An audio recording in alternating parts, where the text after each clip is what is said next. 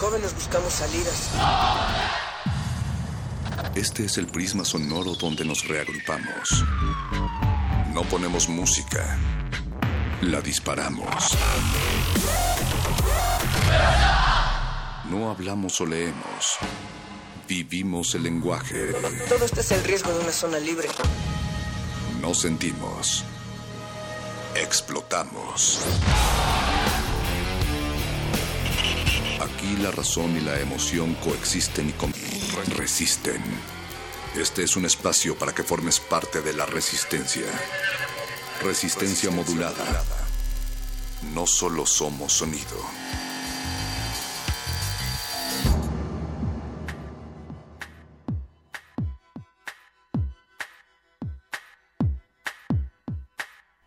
En medio de esta hora pluvial, en donde habitamos mojados el universo en su exilio, sin patria original y sin tierra prometida, nuestro peso se rompe como una burbuja de jabón si es que deseáramos viajar en su interior, pero ya estamos conscientes de que si en este momento saliéramos adentro, todo se habría desplomado ya hace mucho tiempo. Y Natalia Luna nos sentamos a hablarles a la oreja mientras vemos caer el sol a través de la ventana. Buenas noches.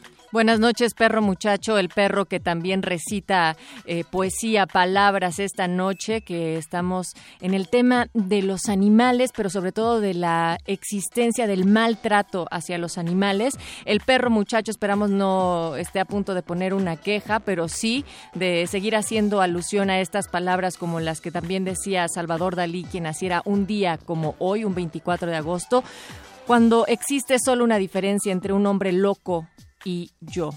Yo no estoy loco, así decía él. Yo creo que eso también lo dirías tú, perro muchacho. O que la existencia de la realidad es la cosa más misteriosa, más sublime y más surrealista que se dé. Del otro lado del gallinero, quienes están alborotados como siempre, los canarios, algunos ¿Qué otros animales observas del otro lado del cristal, perro muchacho? Veo cosas raras del otro lado. La verdad es que no sé si son Pokémones o propiamente animales. Mira, el canario de Betoques que ya casi le va a los tuzos. El señor Agustín Mulia, que es un camaleón. Memo Tapia, te damos a elegir. Tú solito te pones el nombre más al rato, pero bueno, es el equipo. Yeso a todo un puma de corazón. Ellos están listos para hacer de esta jungla un asfalto un asfalto en el cual las palabras lo sigan invitando a sintonizarnos hasta la medianoche, resistencia modulada, Radio Universidad 96.1 FM y más adelante 860 de nuestra alma mater AM. Pues síganos también, que nos sigan en, Facebook, estamos como resistencia modulada, Twitter arroba R modulada. Y también nos pueden encontrar en www.resistenciamodulada.com. Esta noche, perro muchacho, tenemos muchos, muchos temas que tratar.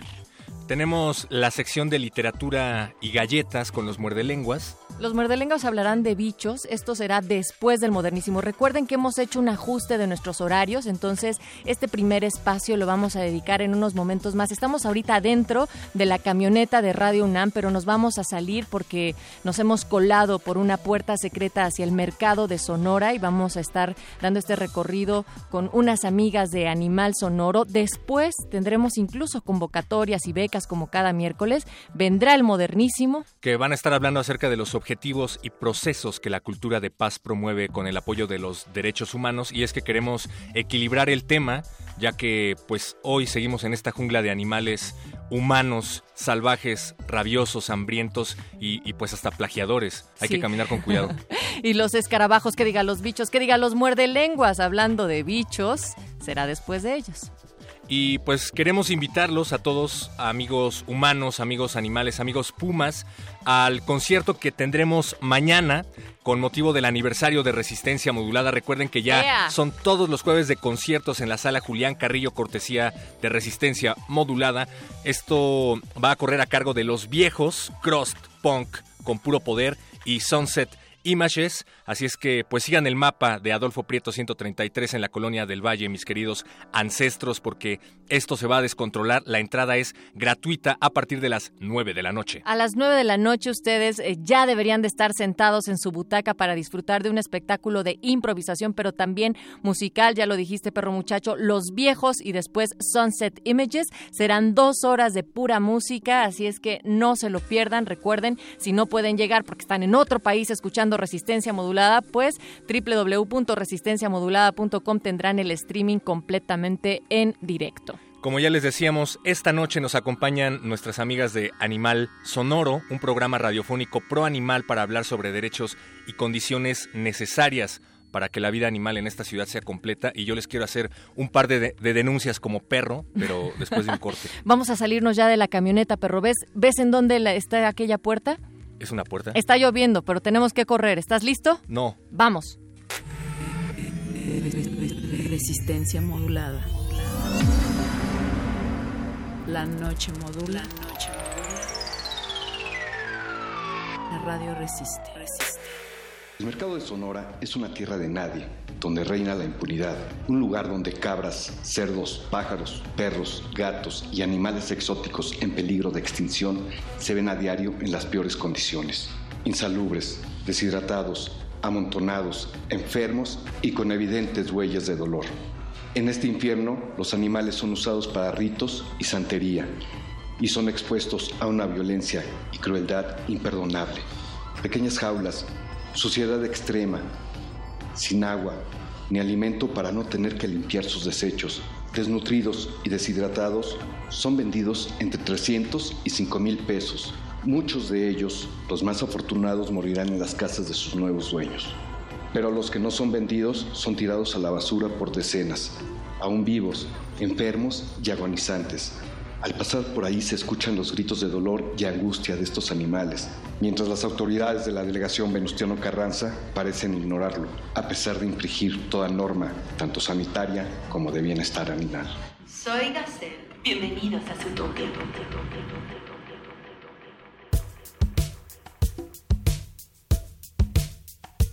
Natalia Luna, no sé a dónde me trajiste, pero en verdad aquí hay unas criaturas muy extrañas. Eso que está gritando del otro lado, encerrado en una jaula, se, se parece al Baester Gordillo. No, perro, es una urraca. Ok, pues no, no me gusta aquí.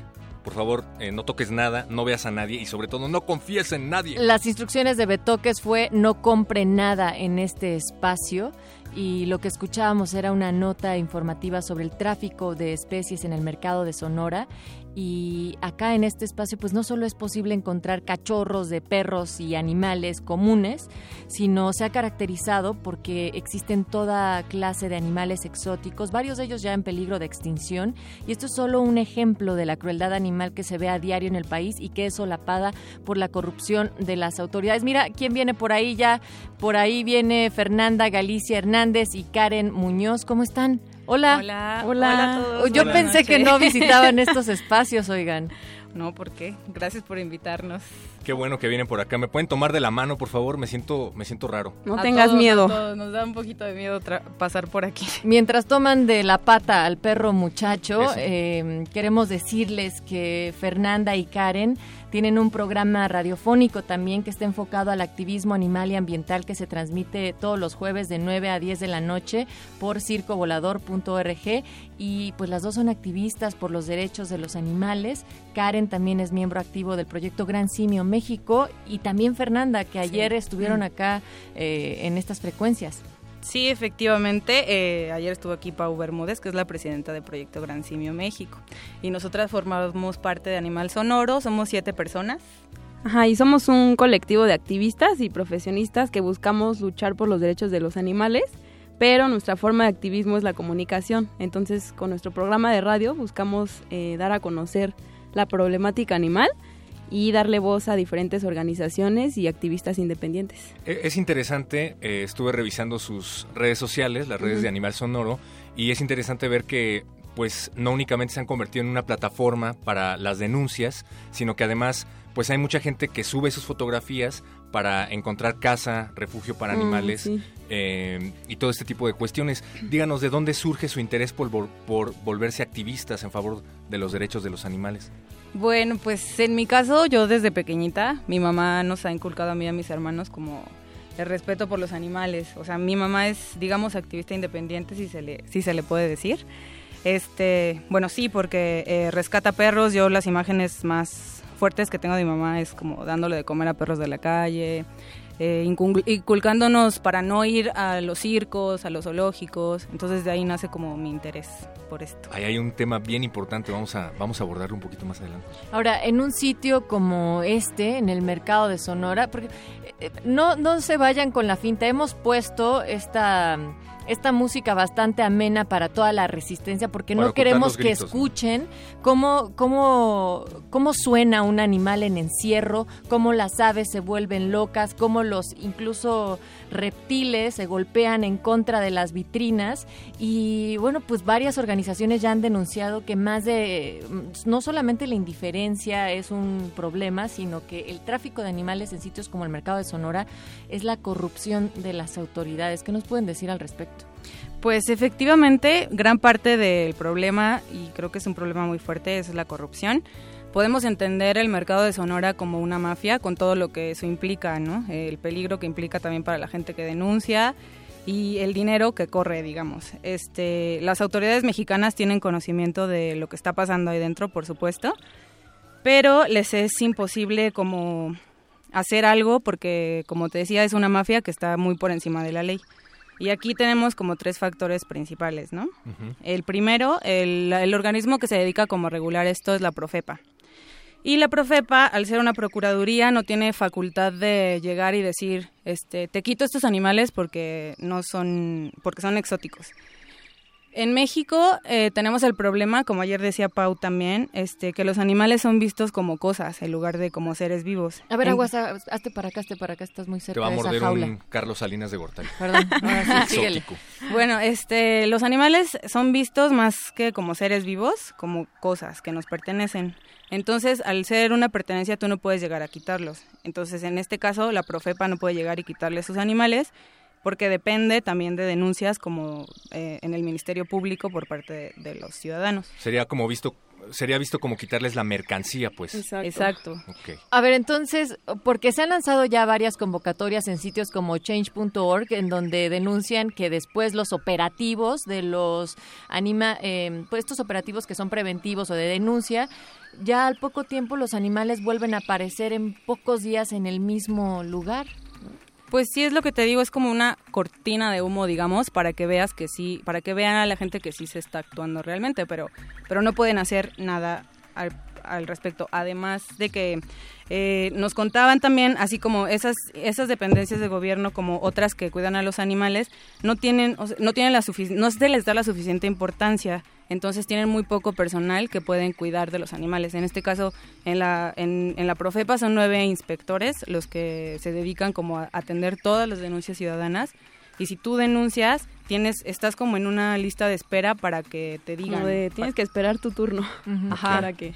Perro muchacho, deja de estar oliendo ahí. Ven, Perdón. hazte no, para acá. No me pude resistir, son, son croquetas. Hazte para acá. Eh, oigan, eh, también se habla de que los culpables, también en gran medida, son aquellos quienes consumen Claro. estas especies en extinción muchas, muchas veces, pero hay un dato que, aunque sé que es muy difícil confirmar en, en cifras, pero de que los narcotraficantes y los políticos son los que más compran especies exóticas. Pues o sea, a la persona a la que le voy a levantar la denuncia es la persona que tiene un tigre blanco en su patio. ¿Vas con los narcotraficantes, perro? cómo? No fui a visitar a un senador. Pues mira, debido a la mala regulación, eh, a que la- la- las leyes no están bien reguladas, entonces cualquiera, la verdad, puede tener un animal exótico.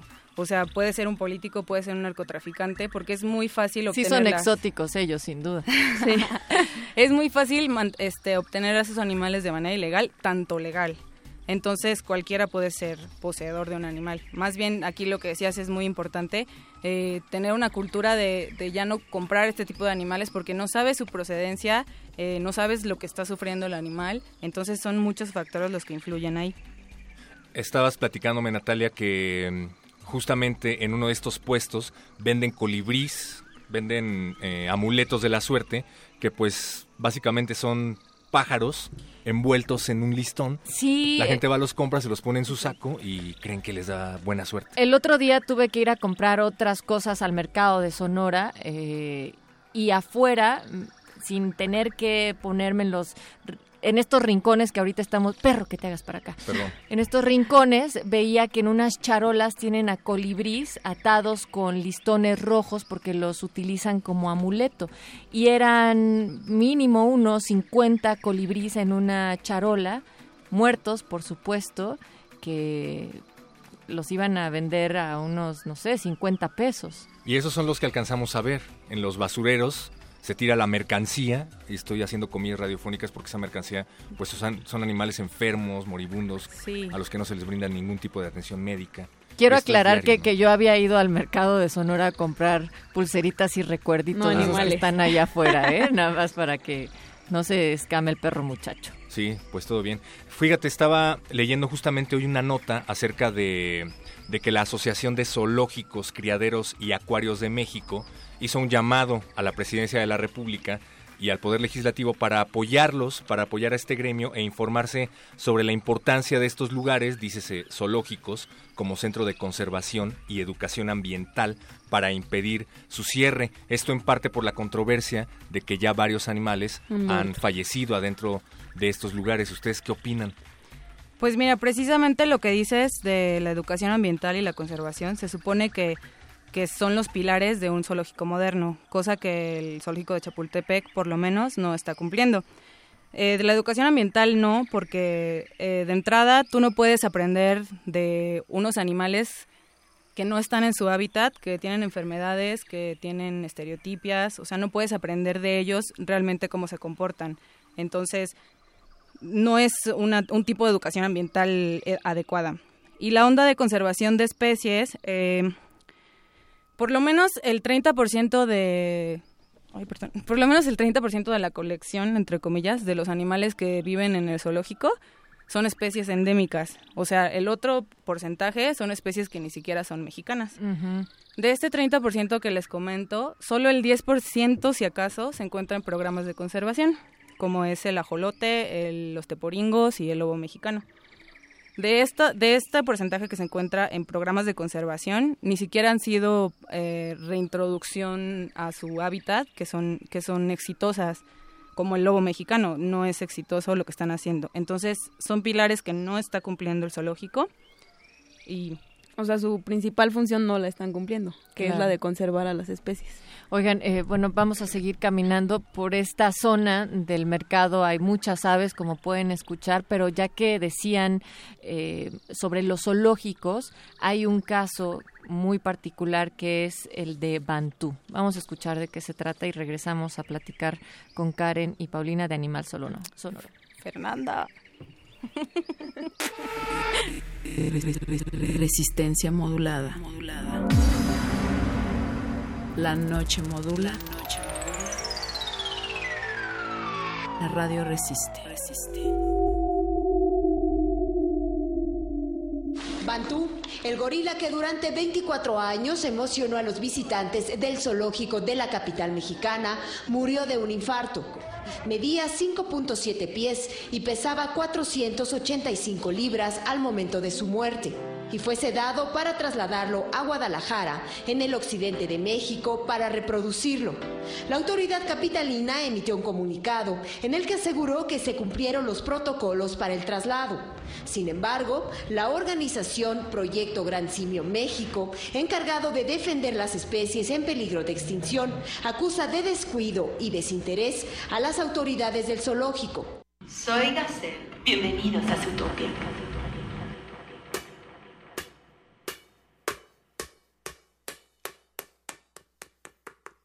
Estábamos escuchando justamente una nota sobre el caso del gorila Bantú, eh, el gorila muerto, con el cual se acaba la posibilidad de supervivencia de la especie del gorila de tierras bajas occidentales de México. Ustedes que son miembros de Gran Simio, que han estado al pendiente del caso, ¿qué opinan sobre el caso Bantú y de la controversia que ha generado? De hecho, aquí también en el mercado de Sonora vemos que hay distintos tipos de changuitos. ¿Ven no- allá a lo lejos? Que no sé si sean changuitos o... ¿Humanos? No, espérate. Bueno, Pues mira, el caso de Bantú es solo la punta del iceberg, ya que eh, a partir del año, del, ajá, del año 2000 para acá se han muerto más de 3.000 animales en el zoológico. Entonces, 3,000.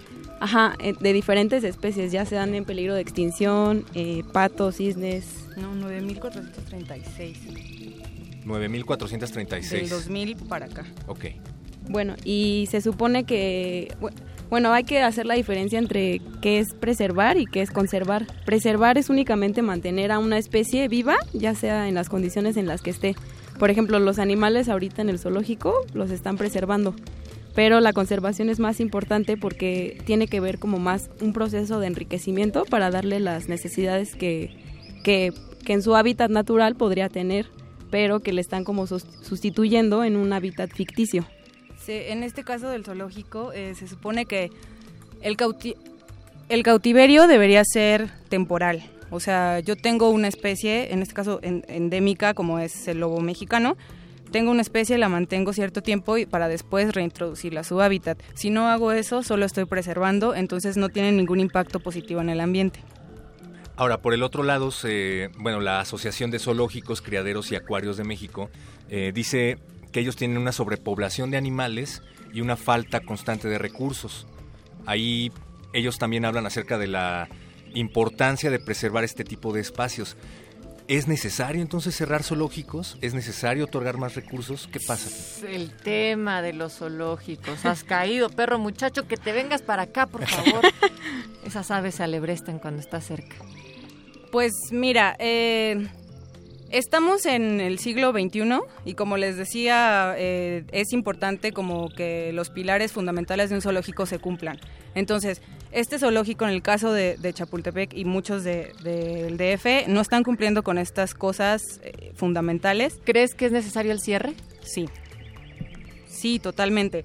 Eh, el zoológico se mantiene por con dinero del pueblo, ¿no? Entonces yo no pienso aceptar que sigan muriendo animales, que sigan enriqueciéndose las autoridades con, con el dinero que se cobra por la muerte de animales, porque los, animales tienen como seguro de vida. Entonces cada que se mueren, en el caso de Bantú, 80 millones de pesos. De dólares. De, ah, de dólares, perdón se van al, a las autoridades. Sí. Y así, eh, cada, todos los animales que mueren tienen ese seguro y se va a las autoridades. Y de hecho, el zoológico de Chapultepec no lo remodelan desde los años 90. O sea, imagínate qué hacen con todo ese dinero.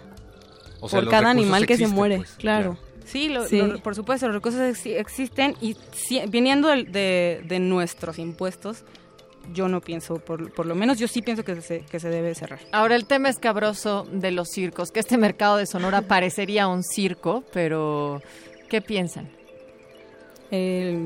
Con respecto a los animales, bueno, cuando surge la prohibición del uso de animales en los circos y después también qué pasaba con todos aquellos animales, porque también ese fue un tema. ¿no? Mucha gente se oponía al cierre de los circos justamente por esto, porque decían, ¿qué van a hacer con todos estos, con todos estos animales? ¿Los van a Incluso había cifras de que algunos ya se estaban muriendo precisamente porque estaban en unas condiciones distintas. Hay por ahí quien dice que los animales están muriendo de depresión porque extrañan los aplausos. Ajá. ¿En verdad? Pues mira, em, esto es totalmente falso. Como te explicaba hace rato, en México los animales son cosas. Entonces eso justo pasó con, el tema de los circos. O sea, los cirqueros eran dueños de esos animales y al, hacerse la ley esta de, de, prohibición de circos, tú no podías llegar a quitarle sus animales, más bien ellos debían donarlos y no podían matarlos porque tenían multas. Entonces apenas salió un artículo que una cifra oficial, solo hay 11 animales de circo que han muerto y los demás se encuentran reubicados en Pachuca, en el Parque de Convivencia, en un santuario que está aquí en el DF y y no me acuerdo dónde más, ahorita me acuerdo, pero bueno. En el eh, zoológico de Chapultepec. Ah, bueno, pero sí tenemos que hacer hincapié en que sí fue una ley muy mal planteada, porque, o sea, se pensó como en, sí, vamos a cerrar circos, vamos a salvar a los animales, pero nadie pensó en que, en dónde iban a parar toda esa cantidad de animales, porque sí son muchísimos. Y bueno, en, en, cuanto a lo de los trabajos y eso, pues eso no hay problema, porque pues la gente bien puede buscar otro tipo de trabajos y otro tipo de entretenimiento, pero sí fue una ley como muy mal planteada y pues estamos pagando las consecuencias ahorita de, Creo Sí, que no se pensó este como la dimensión de que tomaría esto. Y que el tema también para los que están involucrados dentro del arte circense puede tener muchísimas más aristas, profundidades también, que no, no es en donde nos queremos clavar por completo hoy, pero aunque andamos aquí caminando en el mercado de Sonora, traemos el celular, así es que nos pueden escribir a través de arroba R modulada, ese es nuestro Twitter, y en Facebook Resistencia Modulada para que ustedes también comenten sobre el tema, ya que estamos platicando con Fernanda y Karen. Y mm, ustedes vieron esa nota cuando en mayo el Papa Francisco dijo que no debía exagerarse el interés hacia los animales. ¿Qué le dirían a las personas? Porque hay muchas que piensan también como él. Yo veo publicaciones acerca de recetas veganas y Sí. lo primero que te encuentras es el 90% de comentarios de haters, ¿no? Sí. O que te ponen fotos de bisteces, o que te ponen recetas de cómo eh, asar carne. ¿Qué, ¿Qué onda con la gente? ¿Qué pasa? Pues mira, este tema, por ejemplo, del Papa, pues no es algo nuevo. Desde la Biblia nos han inculcado que, eh, que Dios y nos dio todo el poder a los humanos. ¿Quién?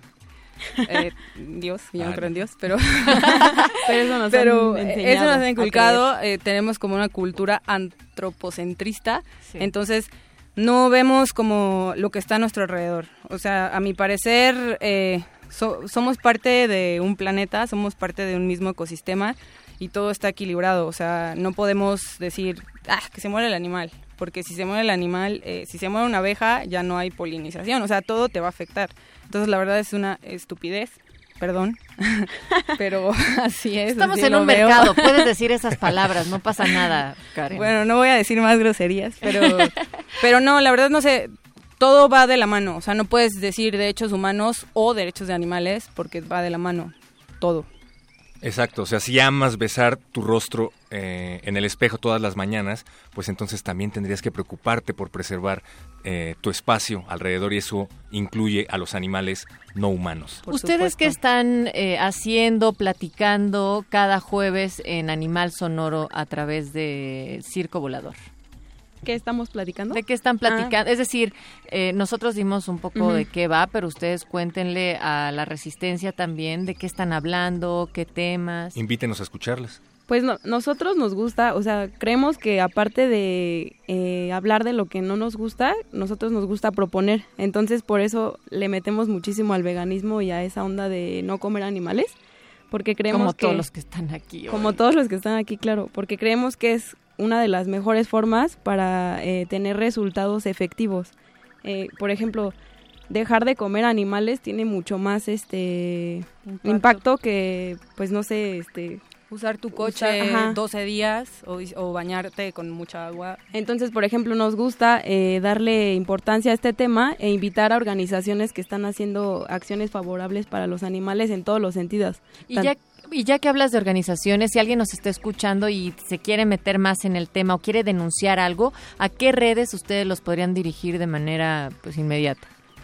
Pues mira, eh, organismos eh, ¿Serios? serios. Está, por ejemplo, la Brigada de Vigilancia Animal, si se trata de algún animal doméstico, digamos. Eh, está la Profepa, que es para denuncias de orden ambiental o posición de animales exóticos. PAUT y Zagarpa. Y ya para cosas como de adopción y otras así, Esa es otra. pues en nuestras redes estamos como Animal Sonoro, Twitter, Facebook, Instagram eh, y, todo lo que y existe todo. de redes. Y además hay que recordar que se transmite todos los jueves de 9 a 10 de la noche, o sea, se echan ahí un cambalache entre resistencia, animal sonoro, escuchan algún podcast en circovolador.org. Así Claro. es.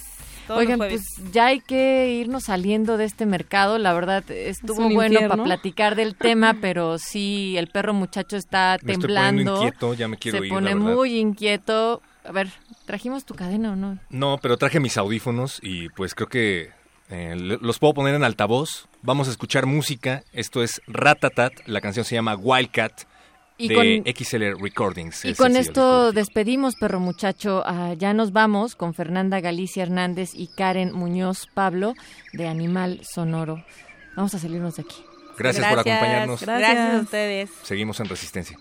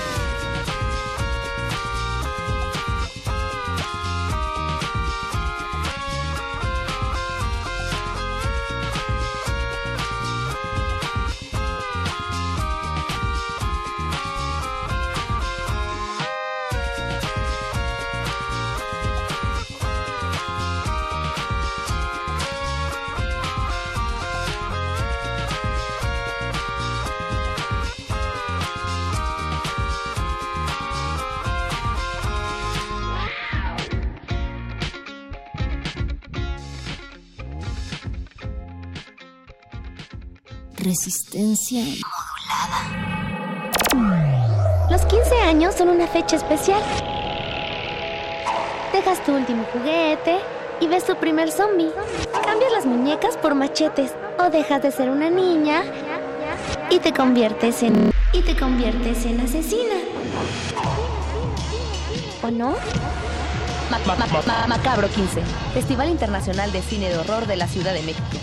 Celebra una década y media de ser el primer festival de cine de terror en México.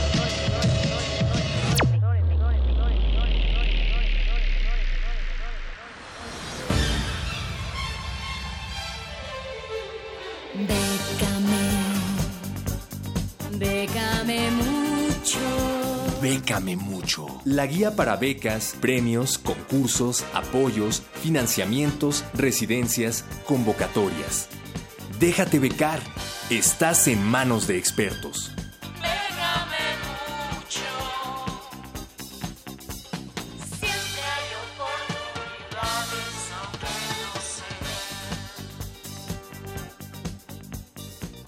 Y ya en la camioneta para poder hablar y establecer contacto telefónico con el charro, el perro muchacho, el mejor amigo de los gatos.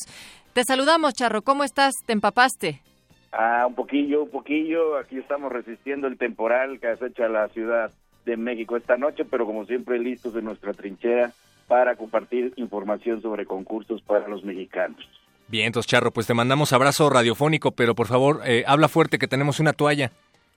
Va que va. Pues bueno, esta vez les traigo lo que es el quinto premio internacional del libro animado interactivo en español, eh, Paula Benavides. Esta convocatoria cierra el próximo 13 de septiembre a las 3 de la tarde.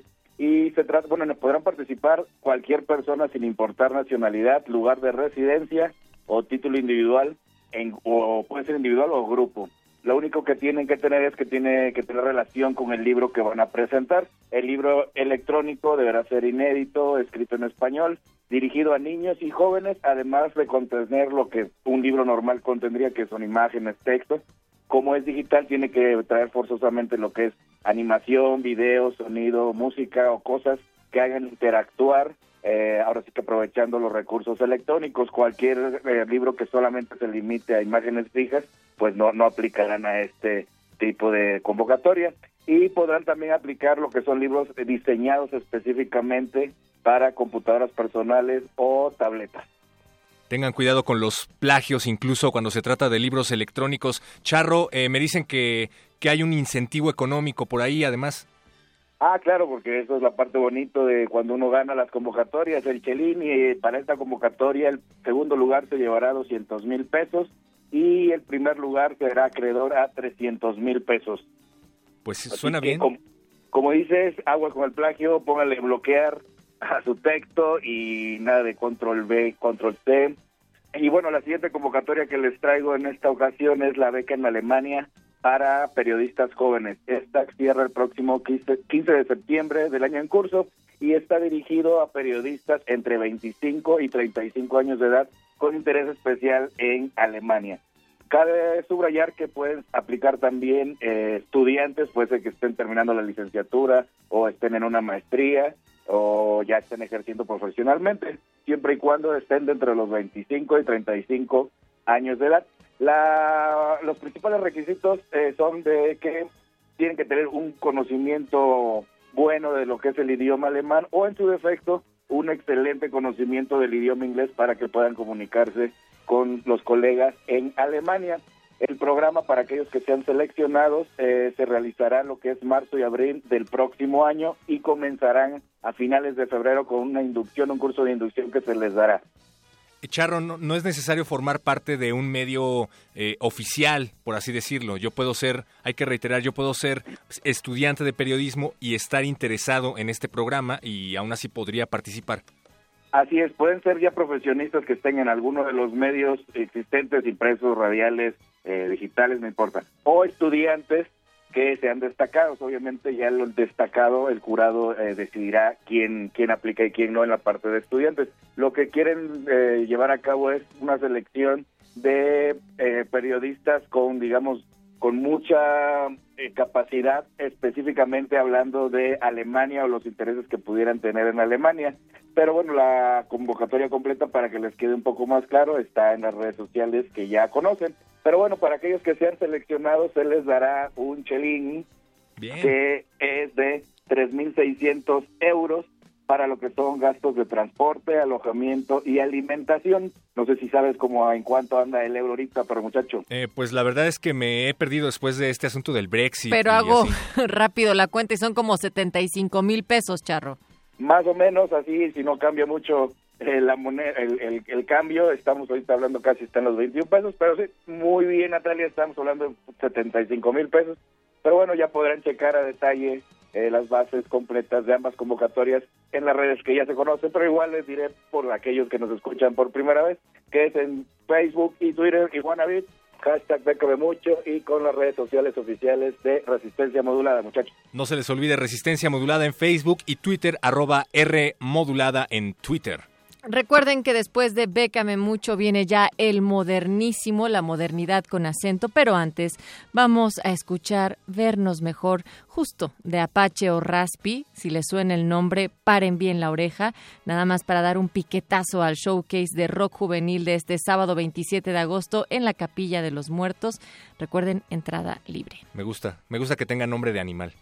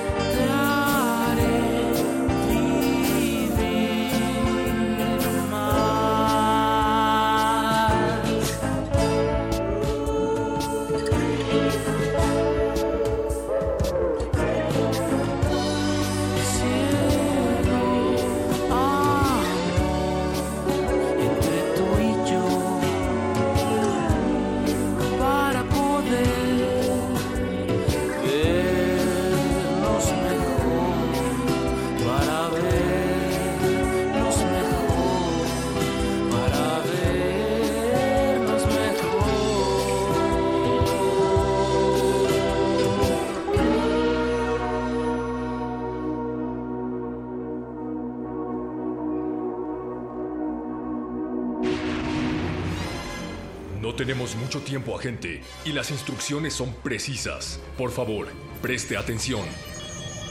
Debido a cuestiones operativas, la programación de resistencia modulada sufrirá algunos cambios. Tome nota, agente. Lunes y martes, todo igual. Miércoles, el modernísimo a las 21.30 horas. Muerde lenguas comenzará a las 22.15 horas. Jueves, vuelven el repentorio y los conciertos de cultivo de hercios desde la sala Julián Carrillo a partir de las 21 horas. Seguido de Glaciares a las 23 horas. Carpe Noctem estrena su horario más nocturno a partir de la medianoche. Viernes, playlisto a las 22 horas y el Buscapiés mantiene su horario a las 23 horas. Ante cualquier duda, agente puede consultar nuestra programación en el Facebook de Resistencia Modulada o en www.resistenciamodulada.com. El cambio es necesario.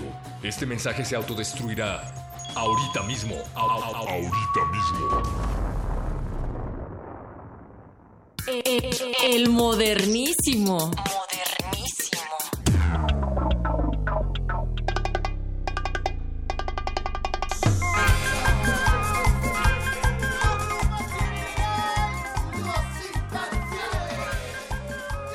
En el principio de los tiempos la humanidad tiene que pelear para sobrevivir.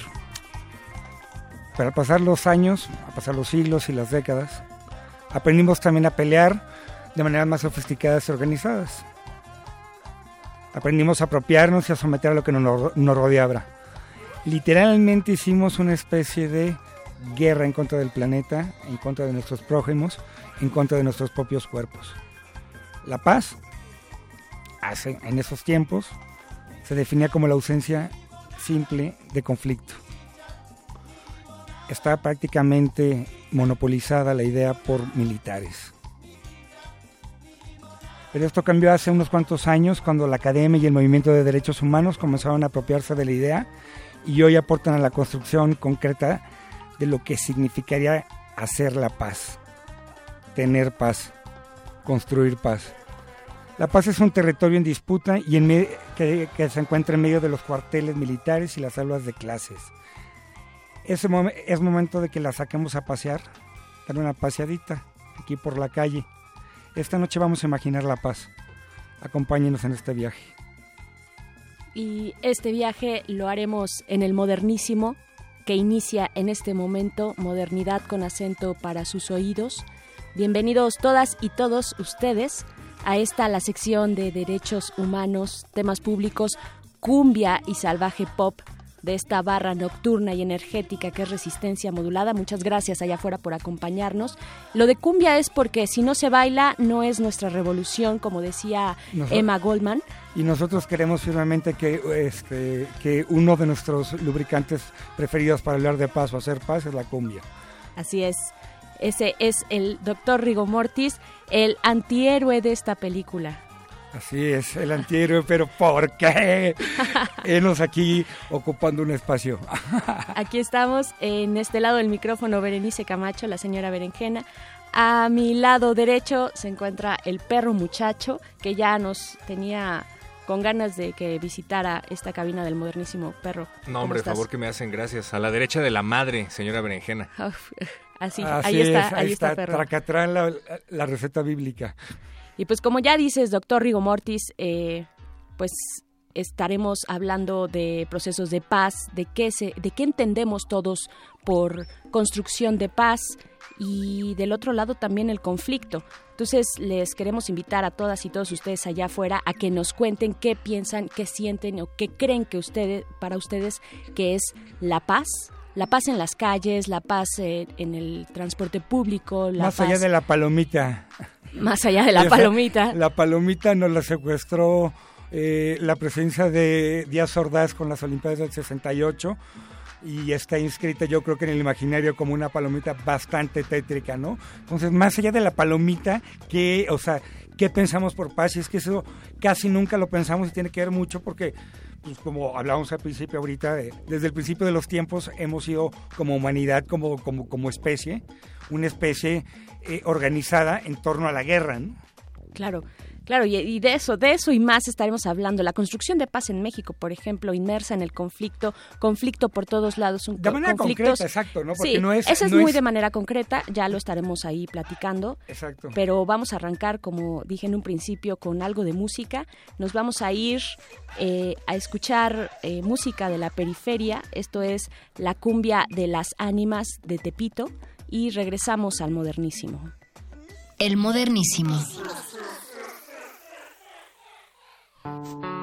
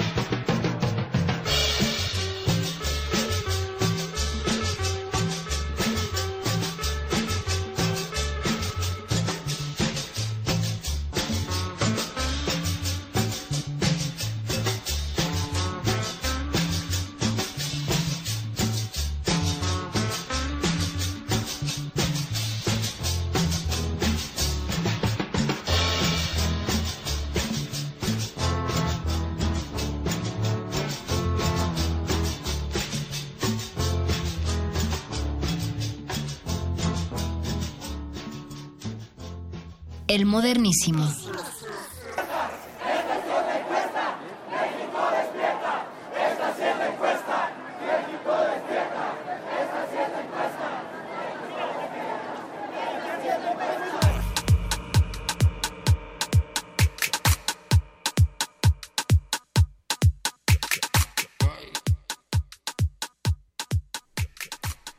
esas voces en la calle, en las calles de la Ciudad de México, haciendo aquí un poco de memoria sonora. Eran una de las protestas eh, antipeña cuando se supo cuando, cuando era candidato y bueno, ya una vez que se dieron los resultados electorales en aquel entonces 2012 en México y estamos hablando de construcción de paz, estaremos hablando eh, aquí en el Modernísimo y tenemos para eso eh, ya en nuestra línea telefónica a Alberto Solís Castro, él es director de Serapaz, Serapaz es un organismo civil de servicio a la paz y transformación de conflictos sociales a través de iniciativas civiles que tiene una larga historia en nuestro país como movimiento civil, como, como organización civil. Así es que te damos la bienvenida, Alberto Solís. Muchas gracias por haber tomado esta comunicación. Muchas gracias, Berenice. Gracias por, por invitarme, por el espacio y por poder platicar un momento con ustedes. Claro que sí, pues bienvenido y pues cuéntanos primero que nada, pues eh, de qué va a ser a paz, eh, qué contexto, hay, hay, un contexto muy interesante que motiva su fundación, que ya, como decía yo, eh, pues tienen muchos años, una larga historia, casi desde el surgimiento del movimiento zapatista. ¿Qué es Serapaz? Sí, mira, Serapaz surge en el año 96 en el contexto del levantamiento armado en Chiapas en el contexto de, la guerra en Chiapas, eh, como parte de las labores que se generaron para construir un proceso de paz.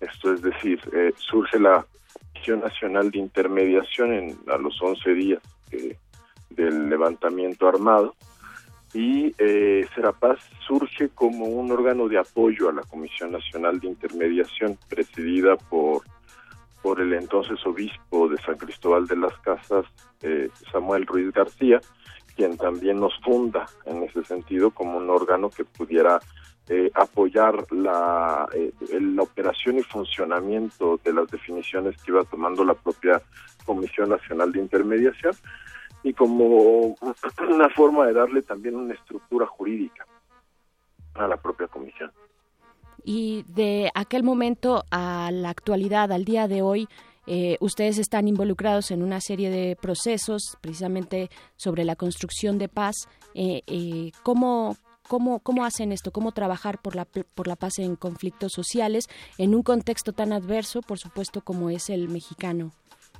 Sí, así es. Desde, desde entonces y, y ya desaparecida la, la CONAI en 1998, eh, la labor de la organización se llevó a tratar de compartir lo que fue la experiencia de la primera mediación en México, la primera mediación con un movimiento armado, eh, para tratar de recuperar las experiencias más eh, de todos los aprendizajes que se sacaron de ese proceso y compartirlos con otros procesos de muchos conflictos sociales que estaban atravesando el país desde entonces Lamentablemente, pues el contexto se ha agravado con los años en muchos sentidos y ahora estamos probablemente en uno de los momentos de mayor crisis eh, de violencia en el país, más extendido, ¿no? ya no focalizado en una sola región, en un solo espacio, en un solo estado, sino que estamos hablando de un contexto que, que se ha extendido por, por distintas partes, por prácticamente todo el territorio nacional. Entonces, pues sí, tratar de eh, hacer una labor de construcción de paz que implica entender la paz como, mm, como parte también del acceso a la justicia y a condiciones de vida digna para la gente, es, es nuestra labor. Ah, y, y, entendemos nosotros esta, esta tarea como una tarea que hacemos acompañando a movimientos sociales, fortaleciendo sus capacidades, fortaleciendo eh, sus intereses a partir de, sus demandas, ¿no? Eh, para que puedan eh, alcanzar esos objetivos que creemos que son legítimos, que son permiten el acceso a, condiciones de, de una justicia social eh, de formas eh, pacíficas, de formas políticas y, no violentas.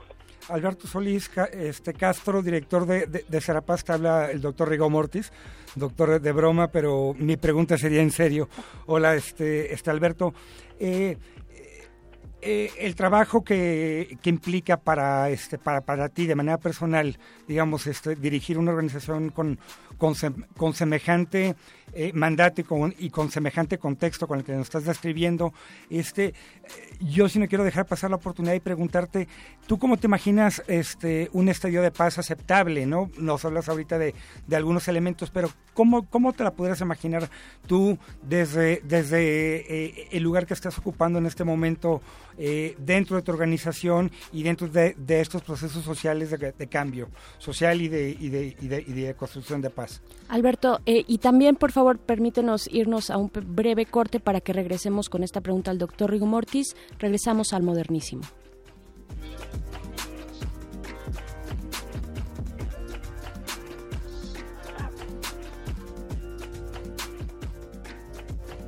El modernísimo. Seguimos en el modernísimo, esto es resistencia modulada y le damos la bienvenida a todos nuestros amigos del 860 de amplitud modulada, el alma mater del cuadrante. Esta es la sección de resistencia modulada de derechos humanos, salvaje pop.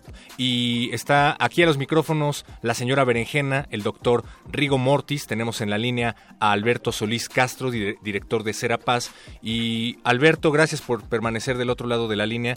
Eh, ¿Qué has pensado acerca de lo que te preguntaba el doctor Rigo Mortis acerca de cómo ves un escenario ideal de paz desde su fundación en 1998? Mira, eh, nosotros ahora sí que desde el propio camino que nos mostró eh, don Samuel, nuestro, que ha sido en gran parte nuestra inspiración durante todos estos años, eh, pues eh, surgimos en una lógica de entender la paz como no no no como una simple falta de ausencia de guerra o ausencia de, violencia. Nosotros entendemos la paz como un proceso de acceso a condiciones de vida digna, como una una situación verdaderamente de transformación de la sociedad en la que vivimos. Y para ello consideramos que los conflictos sociales son ese motor que genera la transformación social. Pues nosotros directamente nos dedicamos a trabajar con conflictos sociales, no tratando de entender esta, esta idea a veces errada que se tiene de los conflictos, de que son algo, algo negativo o algo peyorativo. No, nosotros creemos en los conflictos sociales como motores, como elementos que generan acceder, eh, que permiten acceder a estas, a estas otras condiciones de vida y que son producto de la misma inequidad social.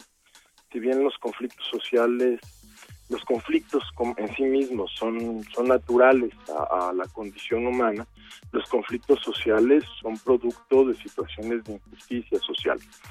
Y, y creemos en este trabajo eh, que hacemos de construcción de paz, de transformación de con- eh, positiva de conflictos, como, como un mecanismo para llegar a estas, a estas mejores condiciones.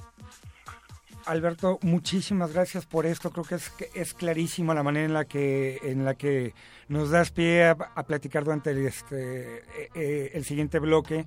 Este, creo que nos dejas muy en claro que la paz se construye de manera práctica. Este, será paz, búsquenos en las redes. Eh, Alberto, muchísimas gracias este, por, este, por darnos este tiempo y, y explicarnos la amplitud de lo que significa la paz en un contexto como México. ¿Algún mensaje para, para quienes te están escuchando ahorita? eh, desde el joven desmañana, este, desmañanado que, por ahí anda hasta los que van manejando. ¿Qué, le, qué, le- qué le- qué les puedes decir desde la trinchera en donde se está construyendo paz?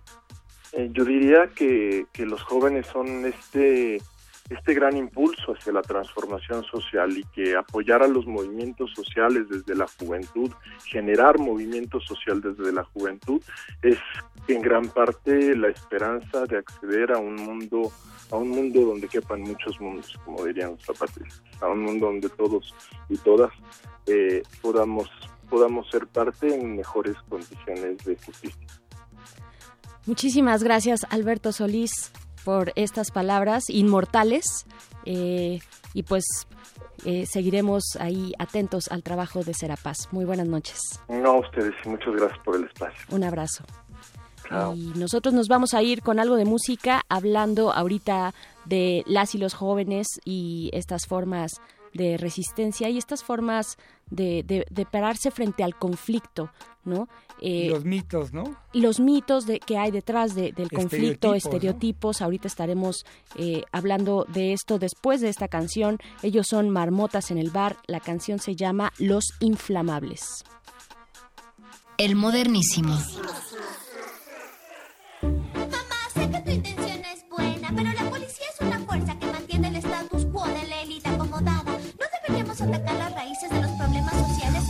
Enemiga, se lo chupan al de arriba. Con el paqueo alimentas tu familia. Aparentan ser buenas personas. Los primeros en corrupción en el mundo de la droga. Trabajan para el maldito imperialista. Su pasatiempo es golpear al activista. Llegaron los perros del Estado a pegarnos con sus palos pa' correr. Ni siquiera se merecen la canción. Se merecen mil camotes en la manifestación. Pacifista, así que el torturador es un hermano. Te encapucharás cuando te haga daño. Facho, te gusta revisarme si te encuentras aburrido. Paco, te paseo, chupa el pico. Educación gratuita va a tener tu hijo, pero sin papá porque Dios así lo quiso. Trae tu guanaco y tu zorrillo. Si es que no lo quemamos, lo pintamos de amarillo. En el pasado, en el presente lo vivimos. Tu tortura, tu maldita represión. No la perdono ni la olvido. No la olvido, ni menos la perdono. Recordando a los caídos. Ok. Adelante guacho contra los pacos. Después de ello viene el empresario. Adelante guacho, no le compramos. A la policía. Vamos y la quemamos. Adelante guacho contra los pacos. Después de ello viene el empresario. Adelante guacho, no le compramos que protegen y que dan seguridad. Cualquiera que conozca sabe que eso es falsedad. Pegando palo, paco malo, protegiendo a los patrones. Tú soy del bajo pueblo defendiendo sus mansiones. Seres descerebrados, fieles al Estado. No cuestionan ni una orden si viene del alto mando. Monos reculeados, incapaces de pensar. Máquinas robóticas solo saben pegar. A tus perros de los ricos solo les deseamos muerte. Sabemos que tienen hijos, por eso son algo fuerte. Pero tranquilo, cabro. Aquí nadie concilia para que no haya sufrimiento. Matemos a sus familias. Muchos amarillos dicen: Son trabajadores. Vaya trabajo armado reprimiendo a los deudores. Son la parte armada del capitalismo. El control social para que el orden sea el mismo. Traidores de su pueblo son basuras desclasadas. Luchen por sus derechos y te agarran a patada. Sean los pagos de verde o la puta PDI. Quememos estos batardos, hijos de la CNI. Pregunta a cualquier cabro como en la comisaría. Torturas y maltratos de la puta policía. Metes uniformada, son malos en la cama. Nuestro mayor deseo es ver a un paco en llama. un paco en llama, conche tu madre. Mira, weón, se está quemando el paco, culiao, weón. Adelante guacho contra los pacos. Después de ello viene el empresario. Adelante guacho, no le compramos. A la policía. Vamos y la quemamos. Adelante guacho contra los pacos. Después de ello viene el empresario. Adelante guacho, no le compramos. A la policía. Vamos y la quemamos. De polis, todos pintados parecen Tony. Son perros falderos de la burguesía, todos disfrazados, uniformados. Van a terminar todos quemados, sapos del estado. Y ahora sí los ponen en cuatro y son tan solamente Bonnie. Ni a Lumazo ni con el zorrillo callarán estos cabrones. Ni sus altos mandos evitarán que lloren. Aquí no hay jefes sino anarquistas con molotov en vez de flores. Y me encapuchos porque me persiguen. En sus pruebas cárceles tienen la libertad, no viven. Solo dime quién es el delincuente siendo emblema corrupto. Las necesidades de la gente. Por este descontento de frente. Entiende, perro que ladra no muerde. Su historia de represión hizo que el pueblo despertara y unido lo tuviera apretando dientes. Aunque también puede ser por la falopa que les consigue el bro del presidente. Dice buscar la paz y la tranquilidad, pero el problema viste hoy día de verde. Vamos a luchar por la igualdad y una libertad hasta la muerte. Ven, para hoy detente, abre la vista y después la mente. Seamos consecuentes. Me cago, pero pa' qué. Adelante guacho contra los pacos Después de ello viene el empresario Adelante guacho, no le compramos A la policía Vamos y la quemamos Adelante guacho contra los pacos Después de ello viene el empresario Adelante guacho, no le compramos A la policía Vamos y la quemamos mi teniente, hay un imputado en la celda número 4 que dice que tiene derecho. Eh, lo leyó en un libro, dice. ¿Un libro? Y esa weá que chucha, eh. Chucha, eh.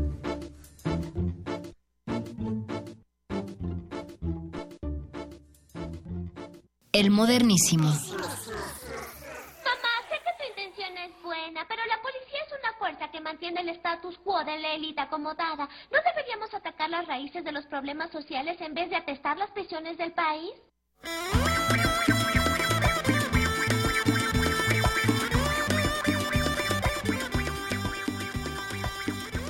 Y ya regresamos aquí al modernísimo. Esta noche estamos hablando de paz y de el conflicto y si la paz es la ausencia de conflicto, si es el límite de ese conflicto y también si eh, bueno todo todo lo que los estereotipos que se desprenden de la paz, de lo que construimos como paz socialmente y si es eh, si, si, si esta, como, como hablábamos en el segmento anterior, eh, si esta paz eh, requiere como al- algún tipo de, de- a ver, ¿cómo, cómo lo estabas planteando tú, doctor Mira, Mortis? yo Creo creo que me, me, me- que me tiene que ver con la volví- educación. me re- exactamente, Sí, pero me puse... No, mira, tiene que ver con la educación, Ajá, yo creo. sí, a y ver, es- a ver. O sea, y a ver, yo sé que la mayoría de las discusiones, este, cuando se habla de, de cambios sociales, siempre este, inevitablemente se habla de educación, ¿no? Pero aquí me parece que es, bien importante. Es un, elemento interesante de, de todo lo que estaba hablando ahorita, por ejemplo, este, Alberto Solís de, de, Serapaz, ¿no?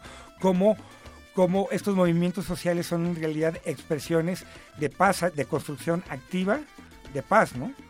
Si lo entendemos así, como que trascendemos como esta, esta idea deshumanizada, ¿no? Como que se van los maestros, ¿no? Que incluyen, que se, se pueden incluir una serie de personajes y de, y de prejuicios de clase, de género, de, de, de muchísimas cosas, ¿no? Entonces, eh, este, cuando, cuando, cuando nos, nos decían, bueno, no es ausencia de... De no es au- conflicto. pero entonces es presencia de justicia, es presencia de memoria, es presencia de igualdad, ¿no? de comunidad, de, de, de cultura también. Exactamente, ¿no? Y, y lo importante es, es, es- es que si damos esa, ese gran salto, así esta gran marometa cuántica en términos de, de cómo entender la paz y cómo entender la guerra y cómo entender el conflicto, este, como nos decía Alberto, ¿no? Este, el conflicto es algo consustancial al ser humano. Esa es la única razón por la que somos seres sociales, por la que muchísimas cosas pasan, por, por las que, etcétera. Es, es- parte de la, de- de la interacción. Ahí- ahí- ahí es a donde quería llegar, a esa parte de, de satanizar eh, de alguna manera el conflicto cuando es inherente a- a la- a- al ser humano, cuando nos permite construir cosas, pero también es interesante ver el tema de la guerra, ¿no? En, en el otro sentido, y cómo se construye la guerra, cómo eh, es- hablábamos un y se poquito... reproducen, sí, claro, y se reproducen en, este, en distintos niveles, desde el lenguaje, desde las actitudes, desde, desde, desde la manera en la que ocupamos el espacio, digamos, físico, digital, etcétera, ¿no? O sea, desde, desde todas estas partes se puede entender ahí cómo, cómo estamos construyendo o no. Y, y- y bueno, y nos vamos a dar cuenta de que este es un tema relativamente nuevo, ¿no? Como, o sea, apenas llevamos 50 años pensando más allá de que, de que es ausencia de gobierno, de, perdón, de ausencia de, de conflicto. Y esto nos trae cosas bien interesantes, ¿no? Como por ejemplo, cómo de este, cómo, cómo se entiende desde la poscolonialidad la paz, ¿no? ¿Qué significa la paz en un contexto, por ejemplo, de hacinamiento este, urbano y gentrificación, por ejemplo? ¿no? ¿Qué significa? No, por Doctor ejemplo, miren, por- porque ahí es donde, es, es- es- donde podemos hablar de lo que es el graffiti, este, como, como una expresión este, este, concreta de un, de, un, de un conflicto no atendido, ¿no? O sea, ¿quiénes escriben, no? Son los jóvenes que no tienen, que están dema- demasiado jóvenes para votar. Por lo tanto, pues no hay mucho interés que haya, ¿no? Este, eh, este, en, contextos familiares, pues, este, pues, regularmente precarios en términos de, de oportunidades económicas, estabilidad este, este, laboral, etcétera, ¿no? A eso se le aumenta también un contexto pues, de seguridad pública tampoco no, no muy bueno, ¿no? Y en ese contexto, pues, florece el, el, este, el, el, el graffiti, ¿no? Inicialmente se le, se le este, penalizó, se le criminalizó absolutamente. ¿no? Se le sigue era cosa- criminalizando, ¿no? Sí, claro. No, no, no, bueno, aquí en esta, re- re- recordemos que en Puebla, en el estado de Puebla, un, un muchacho murió este, cuando, cuando era perseguido después de haber, de haber pintado, ¿no? O sea, ahí hay, ahí hay una parte de una, de una resistencia que tiene que ver con, con algo más, más concreto de, de, la construcción de paz, que es la acción directa, ¿no? de los movimientos sociales, de las personas, ¿no? O sea, el, el, este, en qué grado permitimos injusticias, no sumamos a, a condenar estos patrones de injusticia, etcétera, ¿no? Eh, claro, y eso en espacios muy locales o de maneras muy directas, eh, irrumpiendo en el espacio que habitamos, pero también eh, vaya, en México tenemos en términos como muy amplios y muy generales una escalada de violencia también muy importante y muy, muy interesante. Eh, tenemos, por, por, ahí salió eh, hace pocas semanas el índice global de paz. Sí. 2016 que abarca eh, hasta bueno, habla eh, de la situación de México eh, hasta el 2015 pero salió en este 2016 y dice, bueno, sí, comparado con 2011, que fue el momento más álgido de la violencia de la guerra del narcotráfico, comparado con el 2011, pues sí hemos... Eh, eh, México es más pacífico, podemos entender a un México más pacífico, pero en los últimos cinco años este es el año en que menos eh, en que en que menos paz digamos hemos sí, eh, construido ¿no? ¿no? una serie de indicadores que no son que no son poca cosa tampoco no no no, claro y porque abarca pues desde por ejemplo criminalidad muertes este este muertes violentas este índice de mortalidad este infantil este o sea incluye muchísimos factores Muchísimas ¿no? variables. O sea no, no no es nada más la parte violenta este violenta física no y eso hay que entenderlo no porque por, por ejemplo eh, eh, no podemos entender eh, estas expresiones chocantes, por ejemplo, que nos resultan chocantes como el graffiti, por ejemplo, sí. este, por ejemplo, ¿no? Y toda esta cultura que se genera en torno a eso, eh, si no entendemos el conflicto en el que este en el que se gestan ¿no? y que se gestan años antes no o sea, hay por ahí datos que hablan de por ejemplo este vínculo entre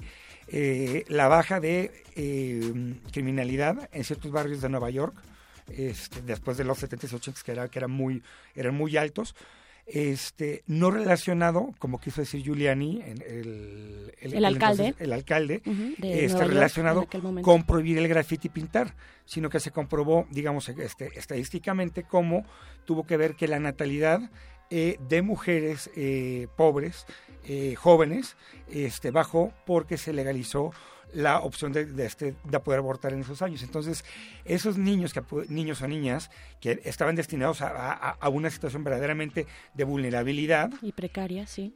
Los resultados se vieron en, una, en, en mejoras precisamente este, eh, de vida, precisamente, ¿no? De vida, porque no es este, de vida que no tiene que ver necesariamente con, el, este, con la vida monopolizada por este, los discursos, digamos, este, religiosos en torno a la vida, ¿no? Saludos claro. a Javier Duarte, por cierto, con su nueva ley no, Sí todos, a la vida. No, bueno, bueno. Pero ¿cómo empezar a construir en, en, un proceso tan complicado que como, como el de México? No, sí, pues, ah, ¿Cómo? ¿Cómo? No, ¿Cómo o sea, yo, yo, yo, creo que es como cualquier tema que tiene que ver, por ejemplo, cuando uno este, este empiezas a, a ver en tu propio cuerpo, en tu propia cotidianidad, este, cómo cómo te encuadras en todo lo que consumes, ¿no?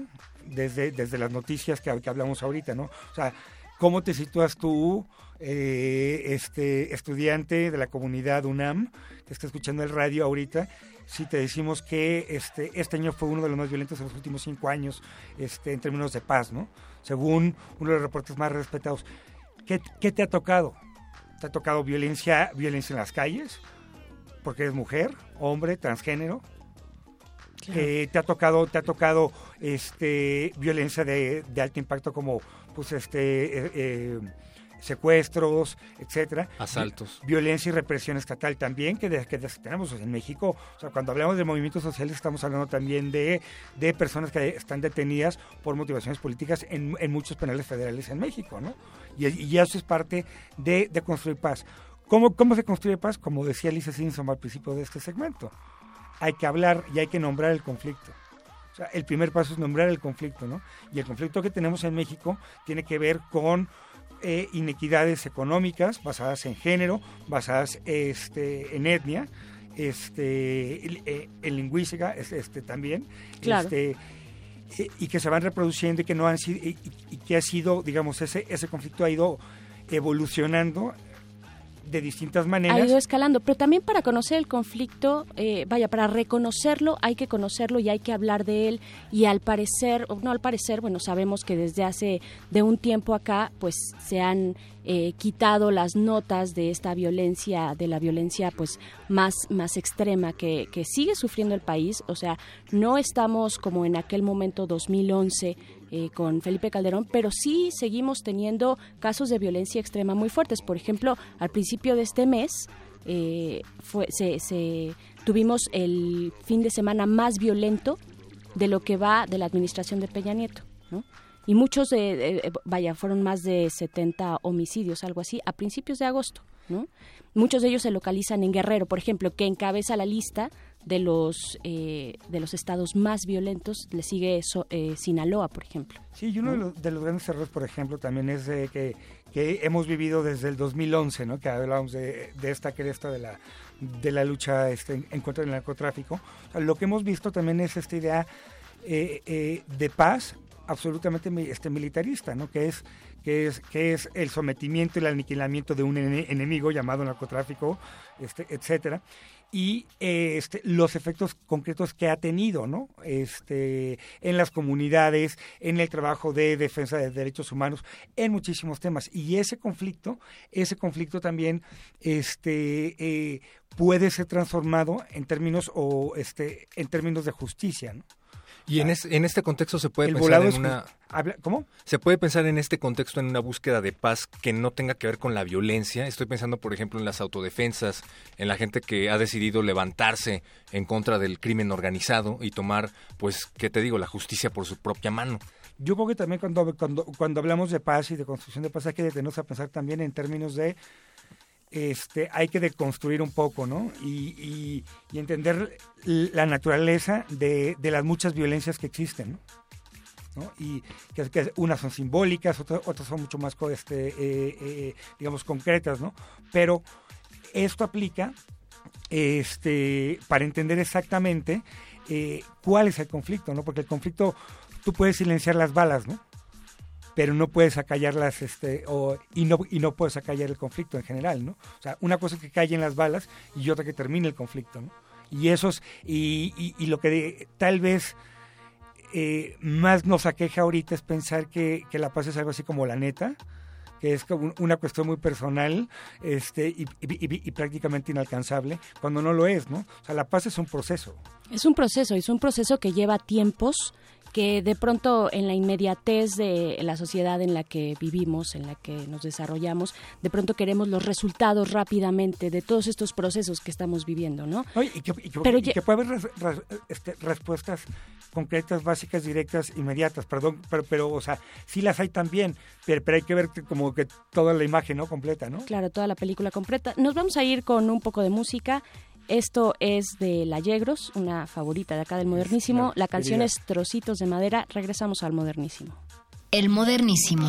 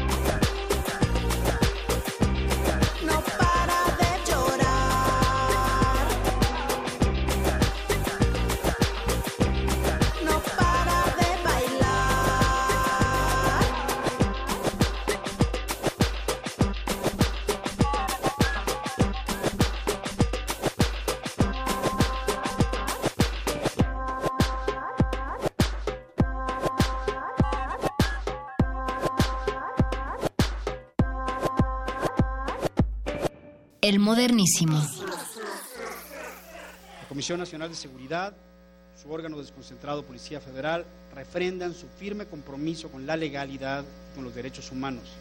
Aceptamos la recomendación emitida a esta autoridad por la Comisión Nacional, pero es preciso advertir que en este caso, como en otros, la falta de un marco normativo adecuado a la realidad de nuestro país en materia del uso de la fuerza por parte de los funcionarios encargados de hacer cumplir la ley nos lleva a adoptar posiciones encontradas, interpretaciones diversas, tanto entre los involucrados como en las resoluciones de los organismos defensores de los derechos humanos. El modernísimo.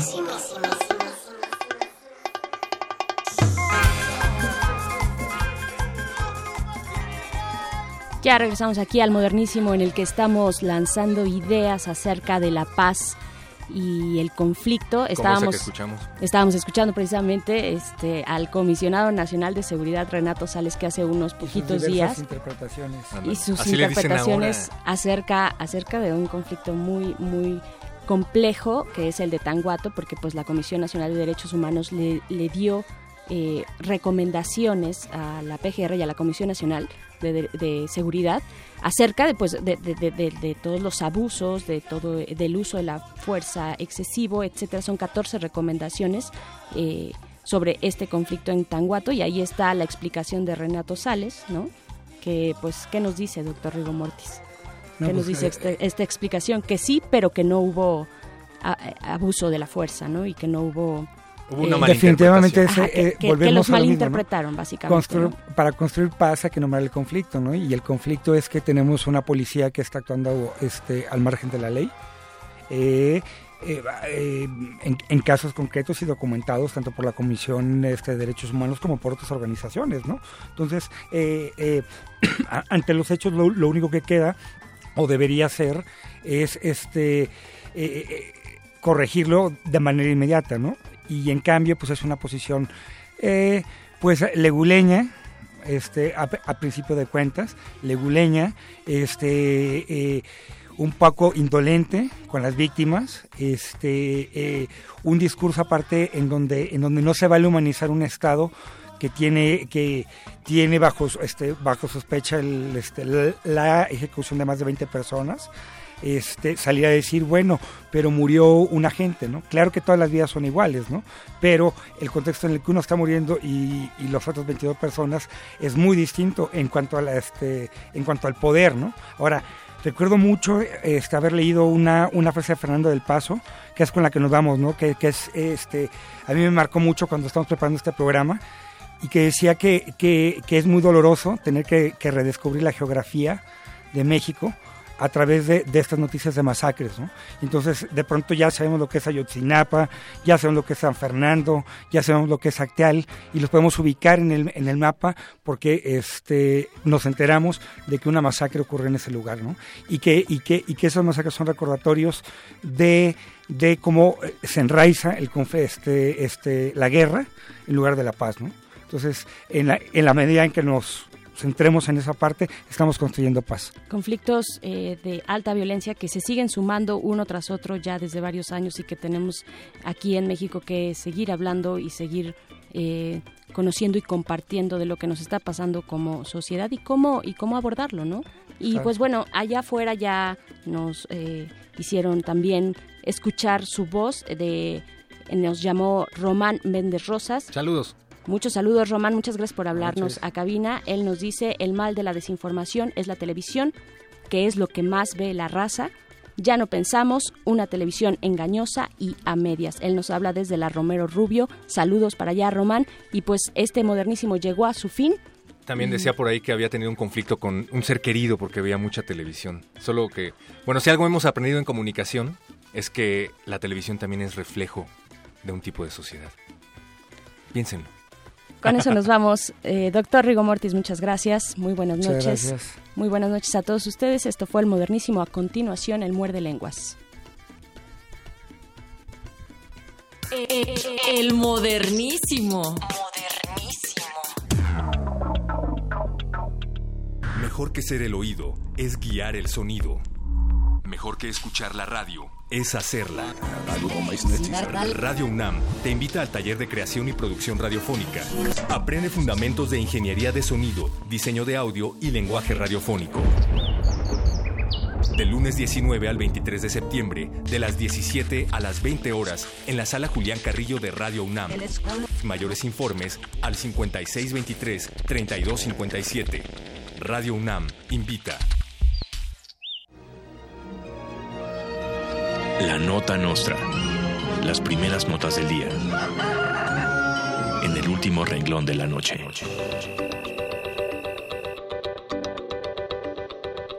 El expresidente Vicente Fox habló de la ley 3 de 3 con duros calificativos, pues según él, esta no es útil para combatir la corrupción.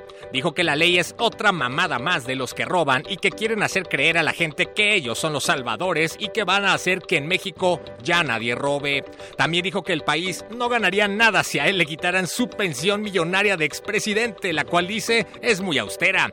A veces creemos que ningún político nos puede hacer reír más que Peña Nieto, pero luego escuchamos a Fox y se nos pasa.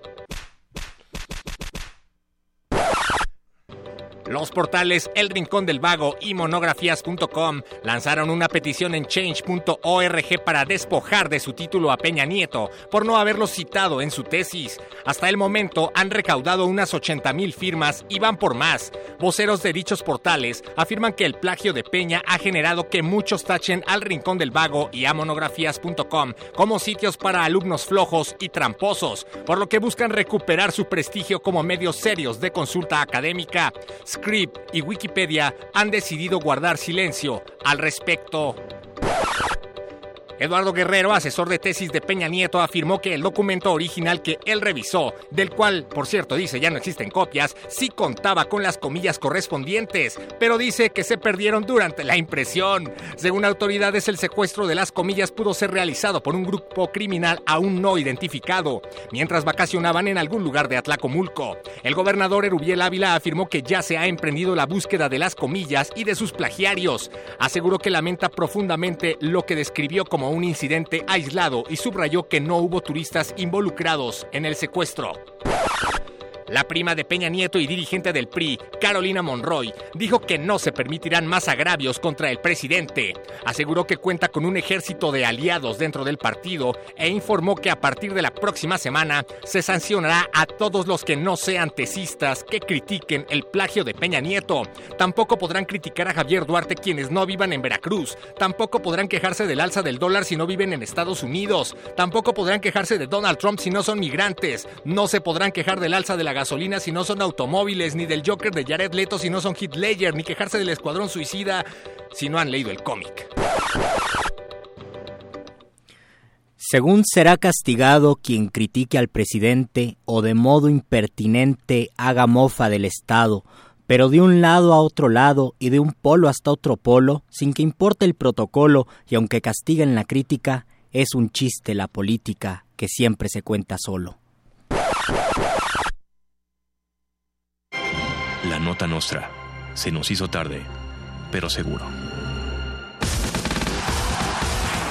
La información difundida sobre la llamada Casa Blanca causó gran indignación. Por eso, con toda humildad, les pido perdón. Les reitero mi sincera y profunda disculpa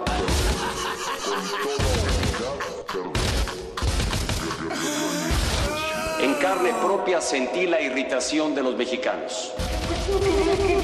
Con toda humildad, les pido perdón. Muchas gracias. Muchas gracias. Muchas gracias. Muchas gracias. Muchas gracias. Muchas gracias. Resistencia modulada.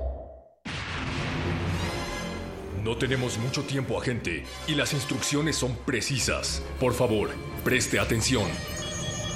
Debido a cuestiones operativas, la programación de resistencia modulada sufrirá algunos cambios. Tome nota, agente. Lunes y martes, todo igual. Miércoles, el modernísimo a las 21.30 horas. Muerde lenguas comenzará a las 22.15 horas. Jueves, vuelven el repentorio y los conciertos de cultivo de ejercios desde la sala Julián Carrillo a partir de las 21 horas. Seguido de glaciares a las 23 horas. Carpe Noctem estrena su horario más nocturno a partir de la medianoche. Viernes, playlisto a las 22 horas y el Buscapiés mantiene su horario a las 23 horas. Ante cualquier duda, agente puede consultar nuestra programación en el Facebook de Resistencia Modulada o en www.resistenciamodulada.com. El es necesario. Este mensaje se autodestruirá ahorita mismo. Ahorita mismo.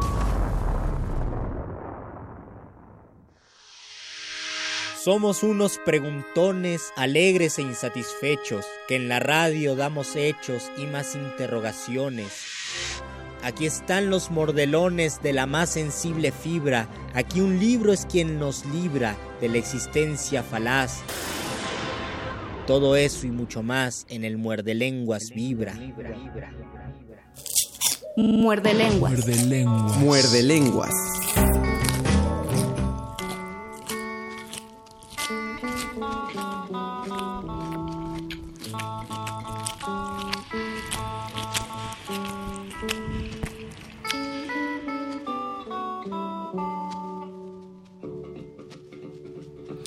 Había una vez una mosca que todas las noches soñaba que era un águila y que se encontraba volando por los Alpes y por los Andes.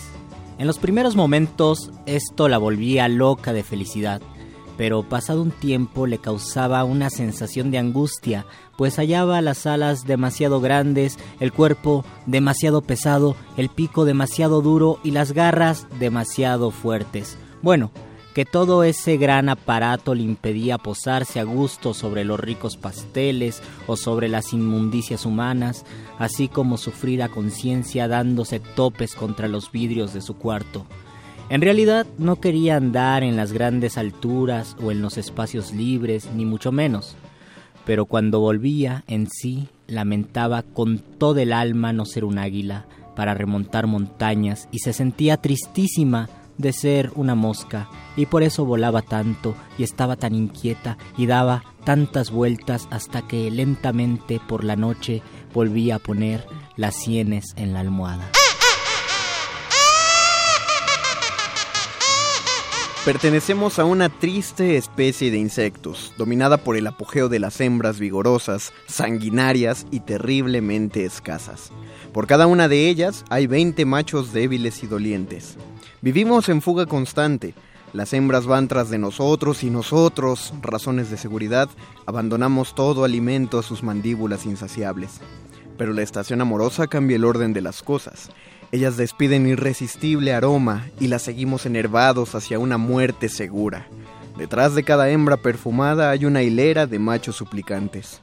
El espectáculo se inicia cuando la hembra percibe un número suficiente de candidatos. Uno a uno saltamos sobre ella, con rápido movimiento esquiva el ataque y despedaza al galán. Cuando está ocupada en devorarlo, se arroja un nuevo aspirante. Y así hasta el final. La unión se consuma con el último superviviente cuando la hembra, fatigada y relativamente harta, apenas tiene fuerza para decapitar al macho que la cabalga, obsesionado en su goce. Queda adormecida largo tiempo, triunfadora en su campo de mortales despojos. Después cuelga del árbol inmediato un grueso cartucho de huevos. De ahí nacerá otra vez la muchedumbre de sus víctimas con su infalible dotación de verdugos.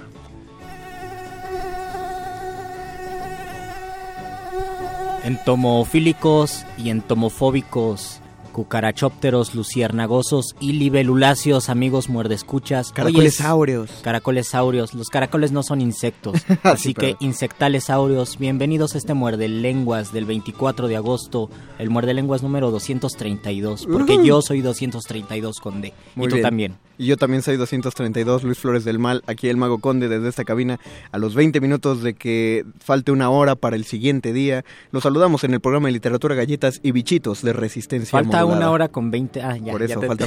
Muy bien, eh, perdón. Sí, Te- me imaginé Estamos- el meme de- Estamos en vivo la- y yo diciendo. El meme del tipo que está haciendo cuentas. Y yo diciendo barbaridades. Estoy es que diciendo las barbaridades. cuentas en radio no son buenas, hemos aprendido.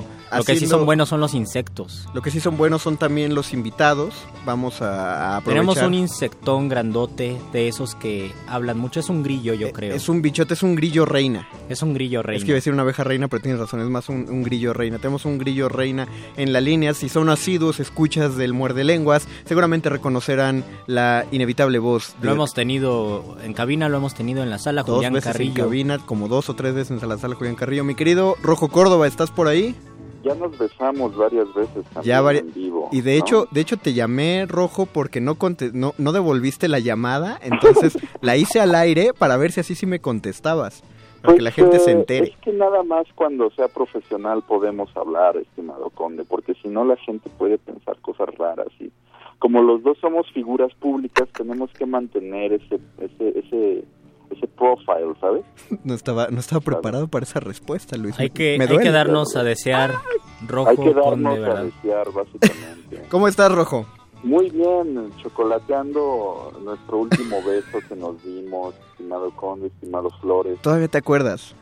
por supuesto. ¿Te acuerdas cuando saboreamos el chocolate juntos? cuando cuando saboreamos el chocolate juntos en esta sesión de gozología mayor eh, que nos embebió en la sala Julián Carrillo pues eh, ajá. Cuando estábamos por el eh, festejando el aniversario de Radio UNAM y siempre hay cosas que festejar, acabamos de festejar nosotros nuestro propio aniversario, o sea, no el tuyo con nosotros, sino el aniversario de Tú de- festejaste tu cumpleaños también y Ah, ahora, cierto, y ahora estás celebrando otra cosa, ¿verdad, Rojo? es que no fueron a bailar conmigo estrené falda Teníamos Eh, teníamos ahora- varias cosas. ya ven ya ven está bien pues vamos a celebrar el Suavieslam número 38 este sábado Ya a las 38 suavieslams. Ya 38, pero no 38 slams, ¿eh? O sea, el, el, el slam en la suavicrema de luz. Son empezó 38 ahí. En el 2012. Yo llevo haciendo slams desde el 2009. Claro, o y sea, entonces, eh, por cierto, hablando de slameros de cepa, ahorita estamos generando un proyecto ultra secreto con el tricampeón y excelente, él, él es un diamante, eh, es, un, es el tricampeón slamero de Guadalajara que se llama Jesús Camacho, bueno, tiene varios nombres, pero se llama Jesús Camacho. Eh, estamos generando un libro que ya después se los compartiremos. Eh, qué buena qué buena idea dar eh, un secreto ultra secreto en cadena nacional, Rojo. Me parece sé, del pero- excelente pero, gusto. Hay besos que nos dan esas licencias. Entonces, ya cuando besas a alguien, pues ya, ya puedes hacer varias cosas y revelar secretos. Entonces, eh, hablando de festejos y de complicidades, hablamos de orgías que van a suceder el sábado. Orgías de palabras y chocolates métricos que todos nos vamos a meter en la suavicrema de luz Ah, este ah, sábado desde las cuatro y media inscripciones. He gestionado un chingo de libros para ustedes, mis estimados. Para los ganadores, para los Para todas, participantes. para todas, para todas. O sea, todo el mundo que quiera un libro. Sí, todo el mundo que quiera un libro les va a dar libros Sexto Piso, La Casa de Cerillos, Oh. más libros Mejor Futuro, eh, Código Radio, Plural y Ediciones. O sea, esto, eh, eh, díganme Oprah, díganme Oprah. Órale, ha, ha avanzado el slam, ¿eh? Desde en 2009 regalar ediciones Tomo y Editores Mexicanos Unidos. Ya llegar a siglo XXI, a Pluralia. Estaba muy padre la caja de Sexto cerillos. piso. A sexto La piso. Caja de Cerillos. cerillos. Qué no, genialidad. caja de cerillos sí te cuesta un tostón. Sí, Este, bueno, pero, pero está despuntando. por 10.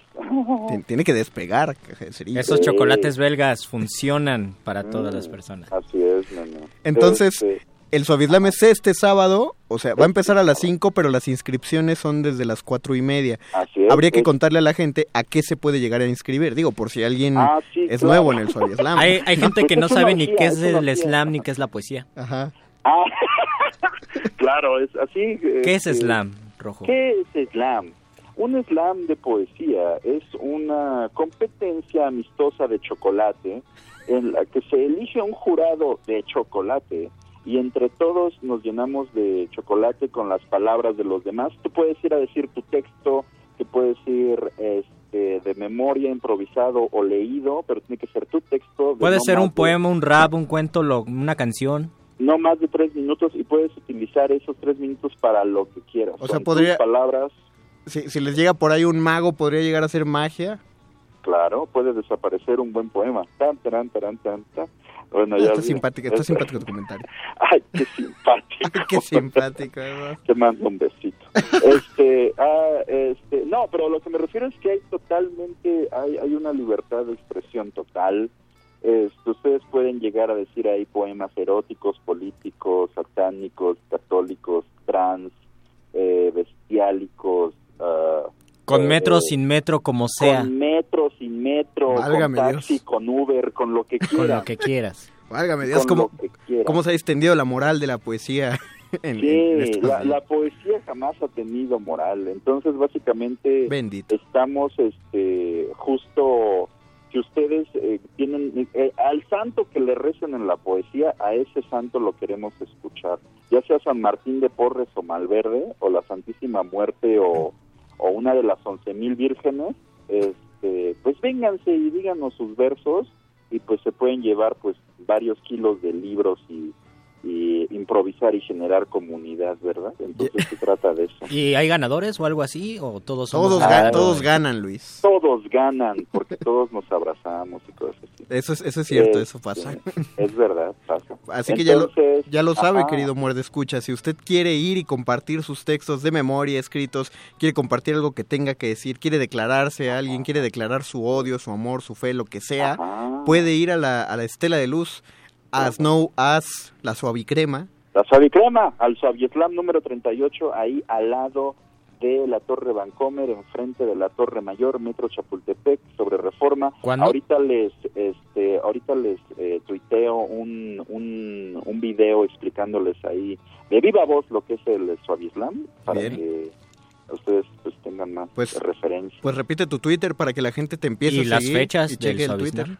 arroba rojo córdoba con B de vamos este sábado, vamos, vamos, vamos a la Suaviestela, a la Suavieslam, al Suavieslam número 38 con su servidor rojo córdoba. Este sábado Eh, a las 5 de la tarde lleguen cuatro y media para inscribirse. Cuatro y media, cupo limitado y nos vemos pronto. Y ahorita les tuiteo eso. Perfectamente, también busquen a Rojo como Rojo Córdoba, poeta eslamero en Facebook, en su página oficial, ahí también. El sube- mero mero sabor es la mero se llama, ¿verdad? Ese mero. Ahí sube sus fotos coquetonas. Rojo, fue, fue un gusto piropearte esta noche al aire, Siempre, siempre cadena nacional. Te esperamos pronto aquí en cabina. Sí, sí, Sí, date una vuelta para cuando hacer quieras. frío, mis estimados vecinos. ¿Para hacer frío? Para, eh, para quitarnos el frío. Ah, el ya me, ya me había espantado. Yo dije, ¿por qué? ¿Por qué hacer frío? No, No, no, no. Me escandalizaba, Este, quitarnos el frío con el frío de nuestras lenguas creando un poema en la noche en Arbartina. Ah, bueno, me parece perfecto. Rojo, un abrazote, otro beso de Les vuelta.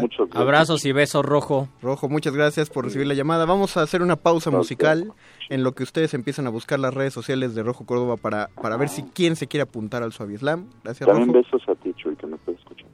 Bueno, Bueno, Vamos. nos vemos, chicos. Nos vemos, Rojo. Nos vemos, Rojo. Bye. Vamos a música y regresamos, ¿no, Luis? Regresamos. Venga.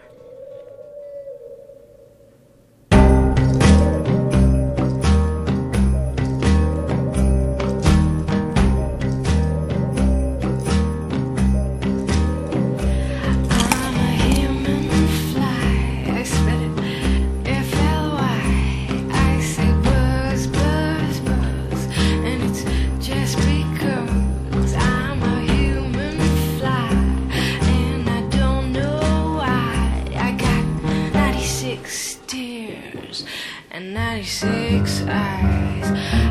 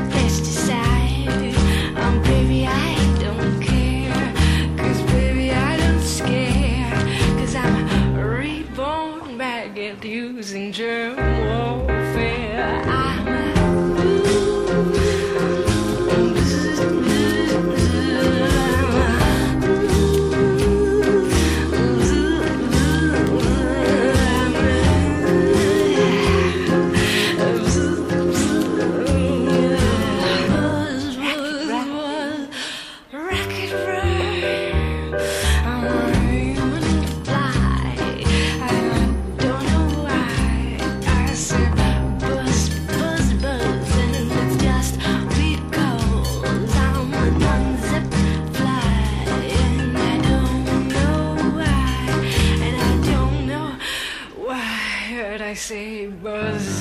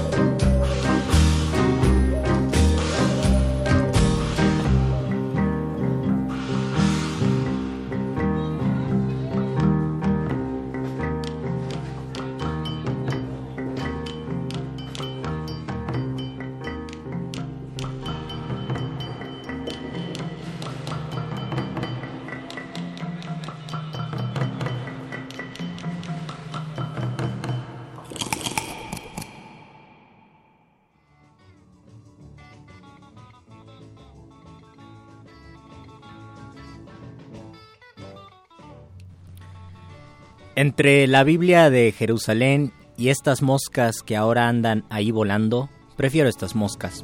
Por tres razones las prefiero. Uno, porque son pútridas y blancas con los ojos azules y lo procrean todo en el aire como riendo. Dos, por eso velocísimo de su circunstancia que ya lo sabe todo desde mucho antes del Génesis. Tres, por además leer el mundo como hay que leerlo, de la putrefacción a la ilusión. Te tendré que matar de nuevo. Te maté tantas veces, en Casablanca, en Lima, en Cristiania, en Montparnasse, en una estancia del partido de lobos, en el burdel, en la cocina, sobre un peine, en la oficina, en esta almohada te tendré que matar de nuevo, yo con mi única vida. Al salir del portal, un solemne me obliga a la primera sonrisa educada, pero de pronto me distraigo y aflora mi cara de idiota. Es que la mosca me llama con su vuelo insistente, que me absorbe con más fuerza que el vuelo silencioso y ondulado de la mariposa. Las urbanidades me cansan, me obligan a un esfuerzo de hipocresía. La mosca es espesa, no vive del aire, vuela de uno a otro excremento, pero el ruido de su vuelo me devuelve al sol de la broma y al juego. Cuando debo sonreír, sonrío, pero no entiendo por qué sonreír en ayunas de placer y disfrute. La mosca, con su vuelo ladino y pegajoso, interrumpe reverencias y salamerías. Entonces, y solo entonces, verdaderamente sonrío e incluso me vence la risa franca. Qué fácil sería para esta mosca, con 5 centímetros de vuelo razonable, hallar la salida. Pude percibirla hace tiempo, cuando me distrajo el zumbido de su vuelo torpe.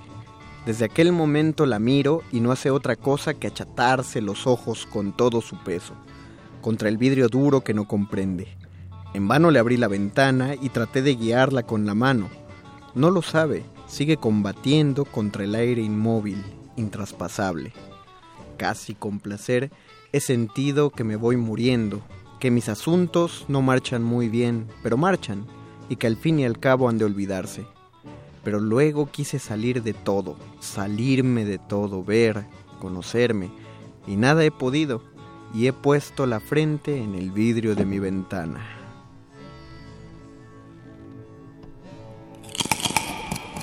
Porque la mosca es sucia y despreciable, pero tan familiar como el cochambre de la estufa, como la basinica del abuelo, como el salitre en las paredes, como una mancha oscura en el mantel, como un bolillo húmedo, como el olor del gato, como los calcetines en remojo, porque la mosca vuela hipnotizada en la sala vacía, junto al balcón abierto, cuando la tarde presagia lluvia, su presencia nos punza y nos contenta. Ella es el ángel nuestro, de alas turbias, un recado confuso que nos une a la vida.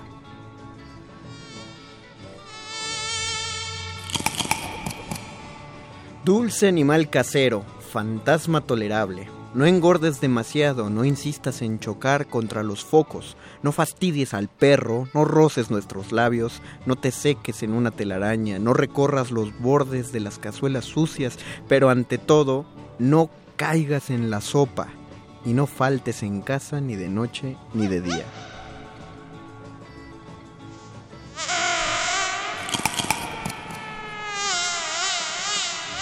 ¿Cómo es que esta mosca suelta tanto ruido si solo es una cifra, una pelusa inquieta y una diminuta morona de la noche?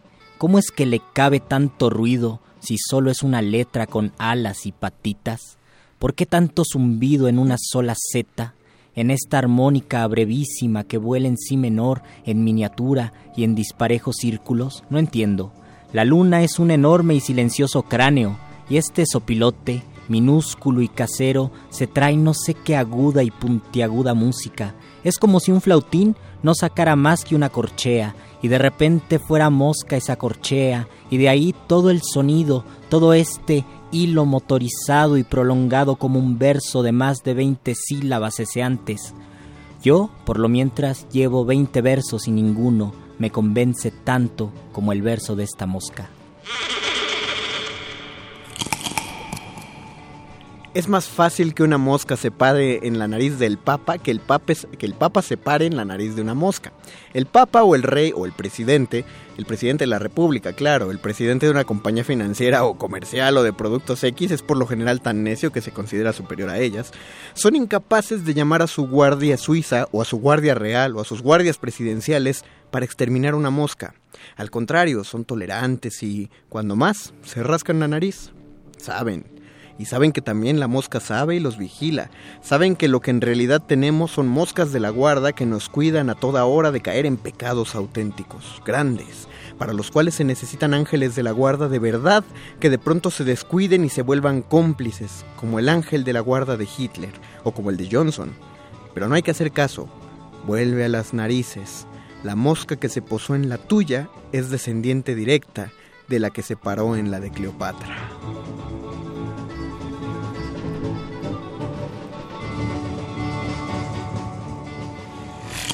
Muerde lenguas. Muerde lenguas. Muerde lenguas.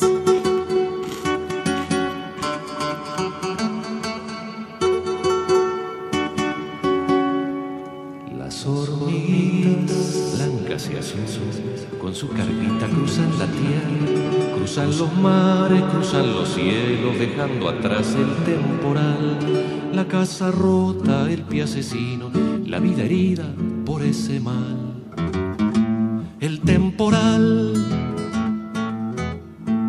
Pero los sueños y los caminos, las hormiguitas no dejarán, los van cargando con la ilusión de un circo en viaje hacia la función.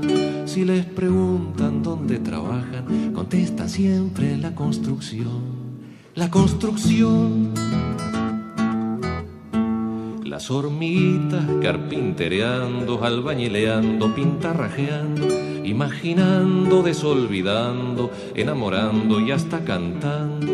Van caminando y acumulando verde energía, mucha esperanza, mucha esperanza. Siguen andando sobre la tierra, sobre los cielos, sobre los mares, multiplicando hojas y flores, acumulando verde energía, mucha esperanza, mucho buen día para su viaje que es circular, es circular, va a terminarse para empezar. Las hormiguitas son muy tenaces, las cicatrices van a cerrar con sus hojitas de yerba mate, las hormiguitas se sanarán. Pocos comprenden su largo viaje, ¿por qué salieron si han de volver? Han de volver. Todas chuequitas las hormiguitas son solidarias como un panal. Todas chuequitas las hormiguitas son solidarias como un panal. Pero si encuentran el pie asesino, pica que pica, lo atacarán. Pero si encuentran el pie asesino, pica que pica, lo atacarán. Lo atacarán, lo atacarán, lo atacarán.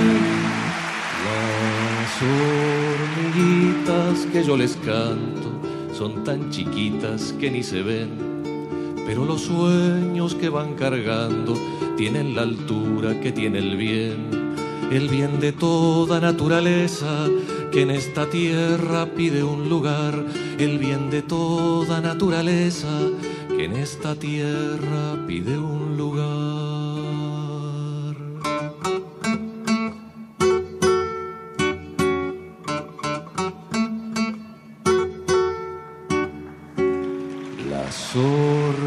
Hormiguitas nunca se pierden porque su viaje es circular. Las hormiguitas nunca se pierden porque su viaje es circular. Es tan redondo como los ojos de un ser humano al despertar. Es tan redondo como los ojos de un ser humano al despertar. Es tan redondo como el planeta que vamos juntos a liberar. Es tan redondo como el planeta que vamos juntos a liberar. A liberar, a liberar, a liberar, a liberar.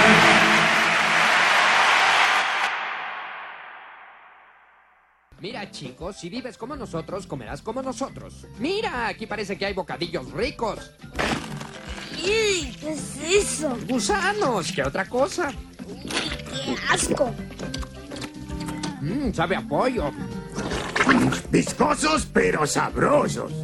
Son manjares poco comunes. Mm, como maní, con un cojín especial. Ah, Te van a encantar.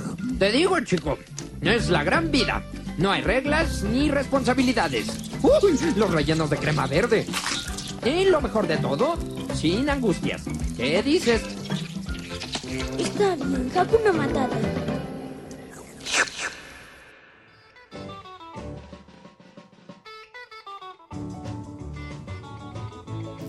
Muerde lenguas. Muerde lenguas. Muerde lenguas.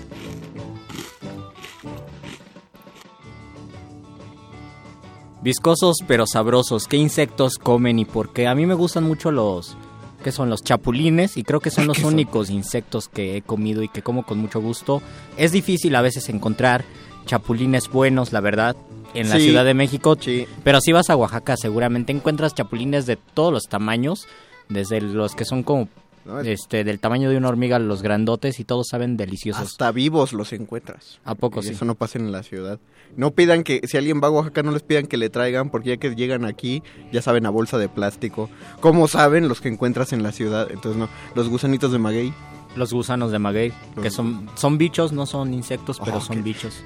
Ah, Entonces, perdón, cuando hablemos de, de magueyes, cuando hagamos un muerde lenguas de magueyes, de sillas, deberíamos hacer un muerde lenguas de sillas. Yo pensé en invitar a dos queridos amigos y pues nomás el tiempo no nos dio. Una es nuestra querida Diana del Ángel o Diana de la Mariposa, que hace una investigación poética sobre los lepidópteros que tienen, dicen que las mariposas tienen en sus manos papilas gustativas, entonces qué divertido poderse posar sobre una flor y Ah, bueno, saborear Yo la creí que ibas a decir una barbaridad, Luis. Bueno, si tú tuvieras papilas gustativas en las manos, podrías probar de todo en donde sea, ¿no? Y siempre que vas al baño te estás probando a ti mismo y sería un poco asqueroso. Qué bueno que no tenemos. Las mariposas sí ¿Por lo qué- tienen. ¿Por qué ponen a Luis y a Rojo Córdoba en la misma noche? Yo creo que fue la influencia de rojo. Dianita del Ángel, de, si nos estás escuchando, si da la casualidad que nos escuchas, ¿por qué no nos das una llamada a la cabina? Sí, y léenos un poema. Y Nos lees uno de tus poemas. Estamos en Muerde Lenguas, Literatura, Galletas e Insectos. Otro escritor, compañero de nosotros, Jorge Comensal. Uh, claro. Que es un gran comedor, Comedor. de insectos y él tuvo una gran idea que yo creo que deberíamos saber si es posible y es que de un tiempo para acá, más o menos de los 70 para acá, cuando llegaron los eucaliptos que los trajo algún presidente, algún- bueno, un presidente Que no dijo, "Hay sab- que no sabía de la biología plantar", mexicana. que no sabía de la biología mexicana, los eucaliptos trajeron una plaga que son unos, unas chinches grandotas, son chinches gigantes, que nosotros les llamamos willis o coge-coge.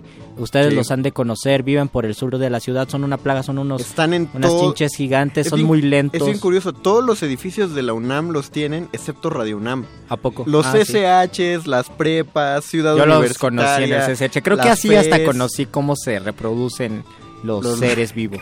Hasta, los, hasta el Centro Cultural Universitario Tlatelolco tiene esos bichos y Radio UNAM no. Si ustedes caminan por una jardinera y de repente ven unos, unos árboles, unos arbustos muy bonitos de colores llamativos, rojos, con muchos puntitos rojos, y se acercan más, esos árboles no son rojos, están este infestados de willis, de coge-coge, de huevitos de coge-coge, ustedes los truenan una de esas hojitas y salen muchos willis. Yo ya lo hice.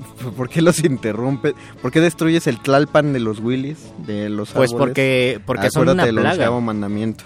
Porque Vamos a son una plaga. Ah, bueno, lo que decía Comensal es que Ah, deberíamos comer, deberíamos investigar si son comestibles para comerlos y así acabamos con el hambre y acabamos con los willis. Imagínate el gravamen, cómo, cómo se va a acabar la solicitud de chicharrones y de papas ahora que le pusieron el IVA, porque ya vas a poder tener tu botana de cualquier árbol. Te comes unos willis locos, como existen los dorilocos, te comes unos willis locos. Yo creo que habría que hacer el experimento tal cual como alguien descubrió que te podías comer los chapulines. Yo te no lo quiero ser el Te lo valiente. comes y ya. Y ya si no te un mueres, paquete, un paquete de libros para el muerde escuchas que nos envíe el video donde ¿se demuestra- coma un willy? No, Radio Nam se deslinda de, de toda posibilidad de toxicidad que exista en uno de esos bichos. O sea, por favor, si lo intenten es bajo su propia responsabilidad, digan que lo hicieron por la locura de los libros. ¿Qué leímos al principio, Luisito? Leímos... Antes de que nos demande. Empezamos con un poema...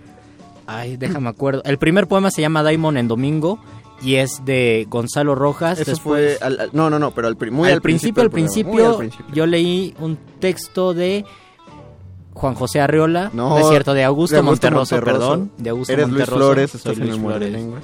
Soy Luis Flores, estoy en el Muerde Lenguas. Un texto de Augusto Monterroso decía que los dos animales favoritos, y definitivamente es verdad, de Augusto Monterroso era el dinosaurio y la mosca. El dinosaurio y la mosca. Yo leí Insecteada, yo sí leí a Juan José Sí, Arreola. por eso me confundí. Uno de esos bellísimos textos que están contenidos en su bestiario, eh, de sus textos más breves. Hay una anécdota bien curiosa. Dicen, yo no sé si sea cierta, pero pues lo dicen fuentes eh, verídicas, que a Arreola le pasó el, mar de, el mal de Dostoyevsky y de muchos otros escritores donde le pagan el libro antes de Mató a alguien con un hacha. No, no, no, eh, terminó el libro Ah. antes de escribirlo. Pues terminó, terminó el libro un día antes de entregarlo y después de haberlo cobrado. Ah, ya. Lo, O sea, le pagaron. Ah, sí, después lo escribo, ya no lo quiso Voy a- escribir. lo escribo al rato, lo escribo al rato. Y ya Ah, cuando ya. intentó escribirlo, Ya creo que fue, día. por lo que me cuentan, fue José Emilio Pacheco, Sí. que llegó al departamento, de, a la casa de Juan José Arreola. y Le digo, y le dijo, oye, pues, ¿qué, ¿qué pasó con el libro, con el bestiario? Y Arreola le dijo, ah, sí, cierto, que lo tengo que entregar con toda la calma. Y entonces abrió una botella de cualquier sabroso insumo que tenía Arreola en su casa y le dijo a Pacheco, ayúdame. Y José Emilio Pacheco se puso en la máquina de escribir y Arreola se acostó y le dictó así, de, al primer sablazo, le dictó todos los textos contenidos en el bestiario, los que hablan de los animales justamente.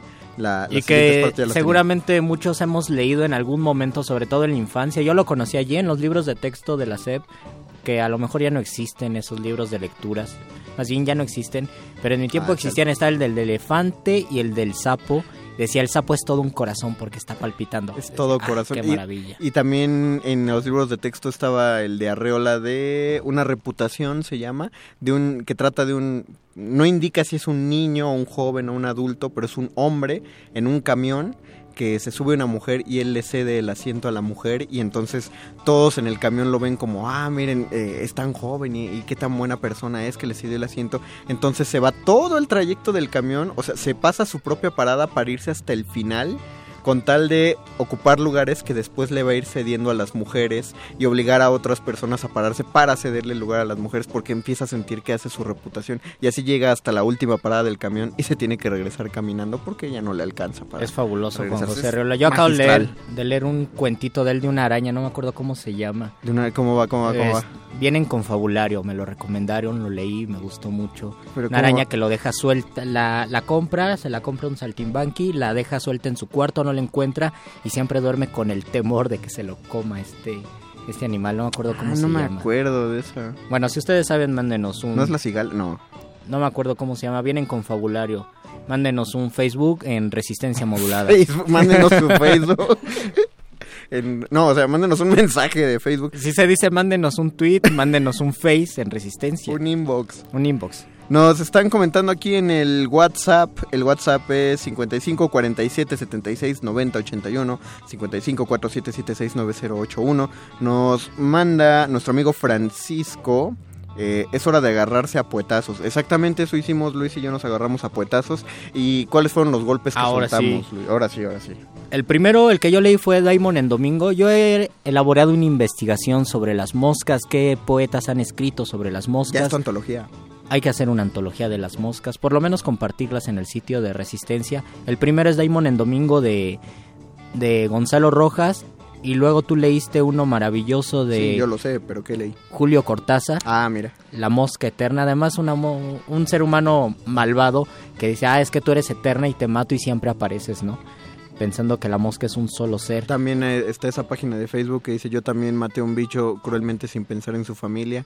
Si lo ves así, Ah, ¿no? eso no deja eso no deja dormir. Creo que todos lo hemos hecho. Después- El siguiente poema fue uno de mi querido maestro Antonio del Toro, que yo le comenté mi gusto por los poemas de las moscas.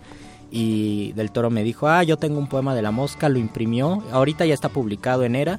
No estaba publicado entonces y me lo entregó. Me dijo, toma para tu colección de poemas de las moscas. Saludos a Tony del Toro, eh, profesor. Todavía es, ¿no? El, Sí, todavía es el el tutor, tutor de de, poesía. poesía. en la Fundación para las Que Letras por cierto le publicaron la poesía completa apenas. Ah, apenas a No, Tony del no vi qué sello editorial, pero está publicada. Vamos a buscarlo. Y saludos también a la comunidad de la FLM, pasada, presente y por supuesto futura. Después fue un poema del maestro Bonifaz Nuño.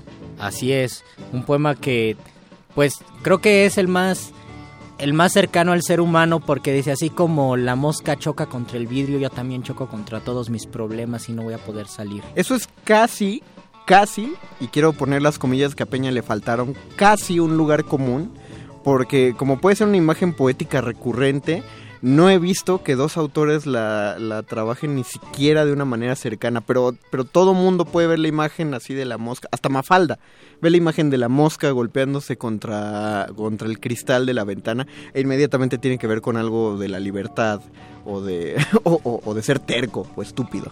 La- el vuelo de la mosca y, y la torpeza de la mosca por salir siempre es sugerente. El siguiente poema, de hecho fue la primera parte yo la leí, la segunda parte tú la leíste, es del poeta Eduardo Hurtado de la generación de Antonio del Toro, que por Mm. cierto lo encontré en internet, aparece la biografía de Eduardo Hurtado, los poemas de Eduardo Hurtado y la fotografía de David Huerta, no sé en qué sitio manchado hizo eso, pero así estaba.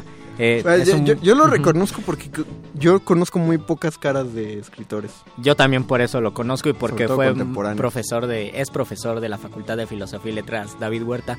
Bueno, este De poema si no te viera a diario no sabría. yo tampoco. Con la voz nada más. Y el último, bueno, yo leí un poema mío, el de la mosca. Ah, poco es tuyo. Ajá, el de Z para una mosca, el, el último que leí es mío. Y luego tú leíste otro de ¿Este? Augusto Monterroso. Ah, ok, va. De Augusto, el de es más fácil una Ajá, mosca que en realidad, en realidad es un ensayo, es mucho más largo, yo seleccioné ese pedacito y es fabuloso también. Pues creo que ya tenemos artículo hecho para esta semana. Tenemos muchos poemas de las moscas. Faltó el poema de Antonio Machado que mencionó el doctor Arqueles, que es creo que uno de los poemas más pues más completos de la mosca. Es un poema que también aparece antologado en muchísimas antologías de niños. Hay una musicalización de Joan Manuel Serrat de este poema de Antonio Mancha- Manchado, no, Machado. Búsquenlo porque es un gran poema, busquen la musicalización y pues a mí me gustan las moscas y creo que por eso quise dedicar, aunque es un muerde lenguas de insectos, quise hablar más de las moscas. Pero ¿por qué la mosca? O Pues- sea, ahí, ahí sí de entrevista, Luis. ¿Por qué la mosca? A mí me resulta un ser repugnante, Sí. molesto, terco. A mí me gusta porque es repugnante, es molesto, es terco, tiene muchísima relación con el excremento y Sí. sin embargo vuela. Y eso para mí es lo que lo hace mejor que cualquier ser humano. Y siento que Dios, si Dios existe, Diosito quiso más a la mosca que a los seres humanos y por eso a las moscas las dotó de alas y a los seres humanos no. Porque las moscas merecen el vuelo, los seres humanos no lo merecemos, no sé por qué.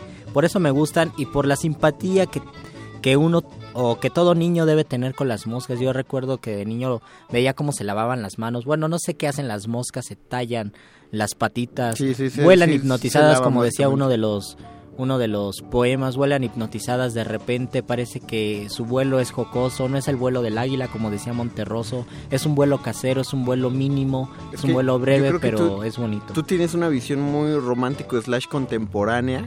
Tal vez. Porque ya, ya eh, en esta en este asunto posguerra, eh, po- posmoderno, por así decirlo, sí ya hay un asunto de asimilación de, imágenes como la mosca, que, parten desde lo, lo terrible, lo que está desde abajo hasta la elevación. Pero yo, yo creo que me quedo más con esa imagen clásica y clásica que llega hasta, hasta Sartre cuando escribe Las Moscas, esta obra de teatro que es una, una reescritura de, de Electra, donde las moscas son justamente la, la personificación, la escenificación de, de la peste, de una plaga que está asolando la ciudad. Es que donde hay moscas hay cadáveres. Donde hay moscas tiene que haber cadáveres, tiene que haber peste. En, en- eh, también en Edipo Rey sí mencionan que al- saben que algo está pasando, que algo anda mal y que es el asesinato del antiguo rey, el padre de Edipo, es por la presencia de, de esta peste que se manifiesta de Incluso manera de dicen que si comienzas a mosquearte es porque ya tu fin está cerca. Las moscas saben que ahí hay un precadáver. Ojalá que no, yo creo que Qué son supersticiones. No, tampoco se espanten. Ahorita en esta temporada las moscas se meten a la casa porque afuera llueve y las moscas eso sí lo sienten. ¿Quieres que hagamos una pausita musical? Vamos a escuchar otra rola y que regresamos. la primera que vimos fue Nuvol Bach. Bueno, fue a Nuvol Bach que interpretó Human Fly. Al revés, segunda- al revés. ¿Cómo? Human bueno, dilo tú, Fly dilo es la es la rola Nubol Eso dije. Ah, sí. Ah, bueno. Nouvelle Vague interpretó Human Fly. Ah, muy bien. Y Daniel Biglietti, Las hormiguitas, escuchamos después. A ver, dilo otra vez. De Daniel Biglietti, Biglietti, perdón, Las hormiguitas. Es que los, los diminutivos se te dan, Luis. ¿Y ahorita qué vamos a escuchar? Ahora vamos a escuchar a los ya ya ya. Ah, sí, a los ya ya ya. Que. Muerde, muerde, muerde. Muerde lenguas, muerde lenguas.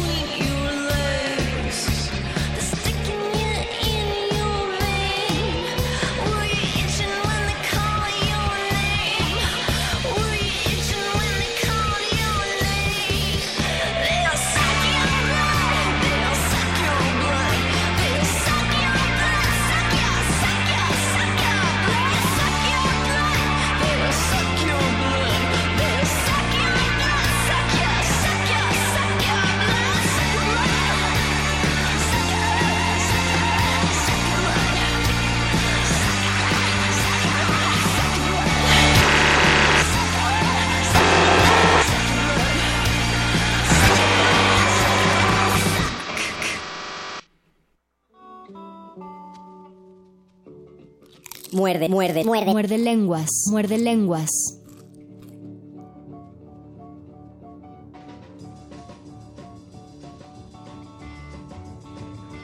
Ministril de las ronchas y picadas, mosquito postillón, mosca barbero, hecho me tienes el testuz arnero y desecha la cara a manotadas, trompetilla que toca bofetadas, que vienes con rejón contra mi cuero, cupido pulga, chinche trompetero que vuelas comezones amoladas, ¿por qué me avisas si picarme quieres? Que pues que das dolor a los que cantas de casta y condición de potras eres, Tú vuelas y tú picas y tú espantas y aprendes del cuidado y las mujeres a malquistar el sueño con las mantas. El mosquito de Francisco de Quevedo y Villegas. Y, Estamos- esco- y escuchamos a los ya ya ya. Escuchamos a los ya, ya, ya, Mosquito. Estamos en Facebook como Resistencia Modulada. Twitter arroba R modulada. Tenemos un número de WhatsApp en el cual aún por los próximos ¿qué? 9 minutos todavía los esperamos 47 76 90 81 55 47 76 90 81 avísenos de su relación o, o alguna De su recomendación filia con de su insectos. filia con insectos o alguna recomendación literaria con los insectos. Yo nada más quiero completar una idea que había comenzado el lunes porque terminé ese ensayo que estaba leyendo. Ya tengo el autor, se llama Jan Bondeson o Han, porque es J-A-N, Jan Bondeson, publicado en siglo XXI. Y el libro se llama Gabinete de Curiosidades Médicas. El tercero de sus ensayos está dedicado al que llaman en ese momento el mal de los piojos. Es una creencia, para reiterar, es una creencia muy antigua en la que supuestamente hay un tipo de piojos, un tipo de parásitos que son capaces de crecer debajo de la piel y generar unos quistes, unas pústulas en el cuerpo. Y hay gente que según esta creencia moría del mal de los piojos. Lo, lo que está padre de Bondeson es que es un, es un médico, es investigador, es ensayista, es eh, escritor y mucho de todas sus investigaciones en este gabinete de curiosidades médicas están buscando desmentir las creencias, ¿no? Eh, habla de, de cómo se creen estos males en, en la antigüedad, en siglos, la mayoría de esos males, todavía entrado el siglo XX, la gente pensaba que eran reales y después ya lo, lo descartan, pero él explica pues por qué, porque revisa, por ejemplo, en el caso del mal de los piojos, que a partir del siglo XX, iniciado el siglo XX, ya no se dan casos del mal de los piojos. ¿Por qué? Algunos explican que es porque mejoraron las condiciones de higiene. Porque en inventaron general. el champú. Exactamente, básicamente se inventa el champú, el jabón se hace de uso común, eh, pero aún así no sabe a qué atañarle el hecho de decir que, que existía el mal de los piojos. Por ejemplo, en un ensayo anterior, donde habla de la gente que según tenía víboras y sapos viviendo dentro de sí, hay dos explicaciones. La primera es que cuando surge esta creencia, eh, es probablemente a causa de las solitarias. Cuando le abren Ah, la panza verdad. a un muerto, ven que sale un gusanote y alguien dijo, pues debe ser una serpiente muy delgada. Y de ahí, pues el Y además son gigantes las solitarias. No, son enormes. Y, Tengan cuidado con las solitarias, de ¿Tiene- verdad. ¿Tienes un problema, un trauma, Luis? Porque No, yo he investigado sobre las solitarias, se llaman cestodos y no sé por qué razón defecan por la boca. Y eso lo hacen en tu organismo. Ah, qué horror. Y cuando las expulsas, las expulsas cuando defecas, se queda una parte, una de los de las anillas de la solitaria se queda Y crece otra. ajá, se queda en el excremento y crece otra. Es difícil. Además, yo tengo una teoría. Cuando te enamoras, tu solitaria se convierte en mariposa y cuando te dese es una metamorfosis, obviamente. Y cuando te desenamoras, regresa a ser solitaria. En cualquiera de los casos desparasítese, por favor. Nos No, escribe bueno, sí. 4802. 4802 dice, estoy como mosca. Pone una lunita y algo que parece ser un taxi y dice que está como mosca. Me Y gusta, me gusta que quiera estar como mosca porque a mí me gustan también las moscas. Tú, tú estás como mosca. Tenemos algo más. Ah, ya nos está llegando el mensaje de producción. Eh, ¿Qué ¿Se estaba acaba? diciendo? Ah, sí. Entonces, por ejemplo, esa es la explicación. Y, pero hay gente que toma esta creencia de la serpiente en el estómago. Y había gente que se tragaba sapos y serpientes solo para ir a sus demostraciones médicas y vomitarlos para hacerle Ahí creer sí a se echaban gente- un sapito. se echaban un sapito.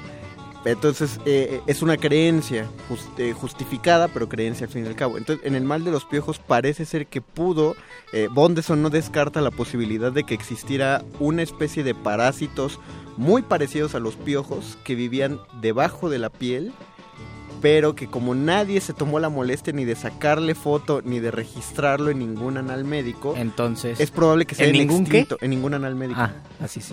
Está rarísimo Sí, el está raro, pero sí está chido. Este, Eso, bueno, pero que, que se eso es pudo mito haber- que se rompió, Se pues. pudo haber extinguido este, estos bichitos. La, la cuestión aquí es por qué nos enemistan tanto con los insectos. Yo sí, definitivamente siento repulsión por las cucarachas. No me gustan las cucarachas, me asustan las cucarachas, me asustan los alacranes. Me parecen también fascinantes la forma del alacrán, pero pues los insectos me asustan muchísimo. Tiene, tiene mucho de místico el hecho de que el alacrán con la luz negra se vuelva fosforescente.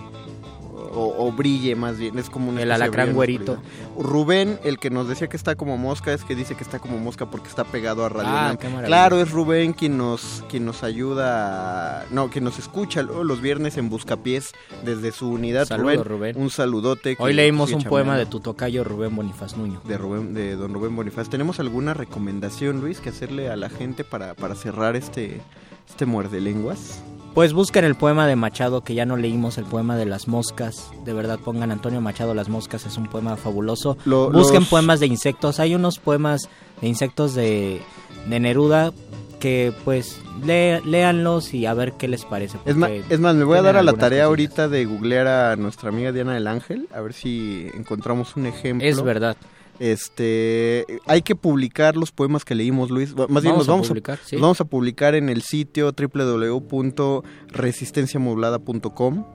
Ahí pueden entrar y el próximo artículo es para que puedan tener de, de primera de primera vista este los, los poemas Los que poemas de las moscas. El último poema fue de Quevedo. Me gusta la escritura de los insectos y yo espero que a ustedes también les haya gustado.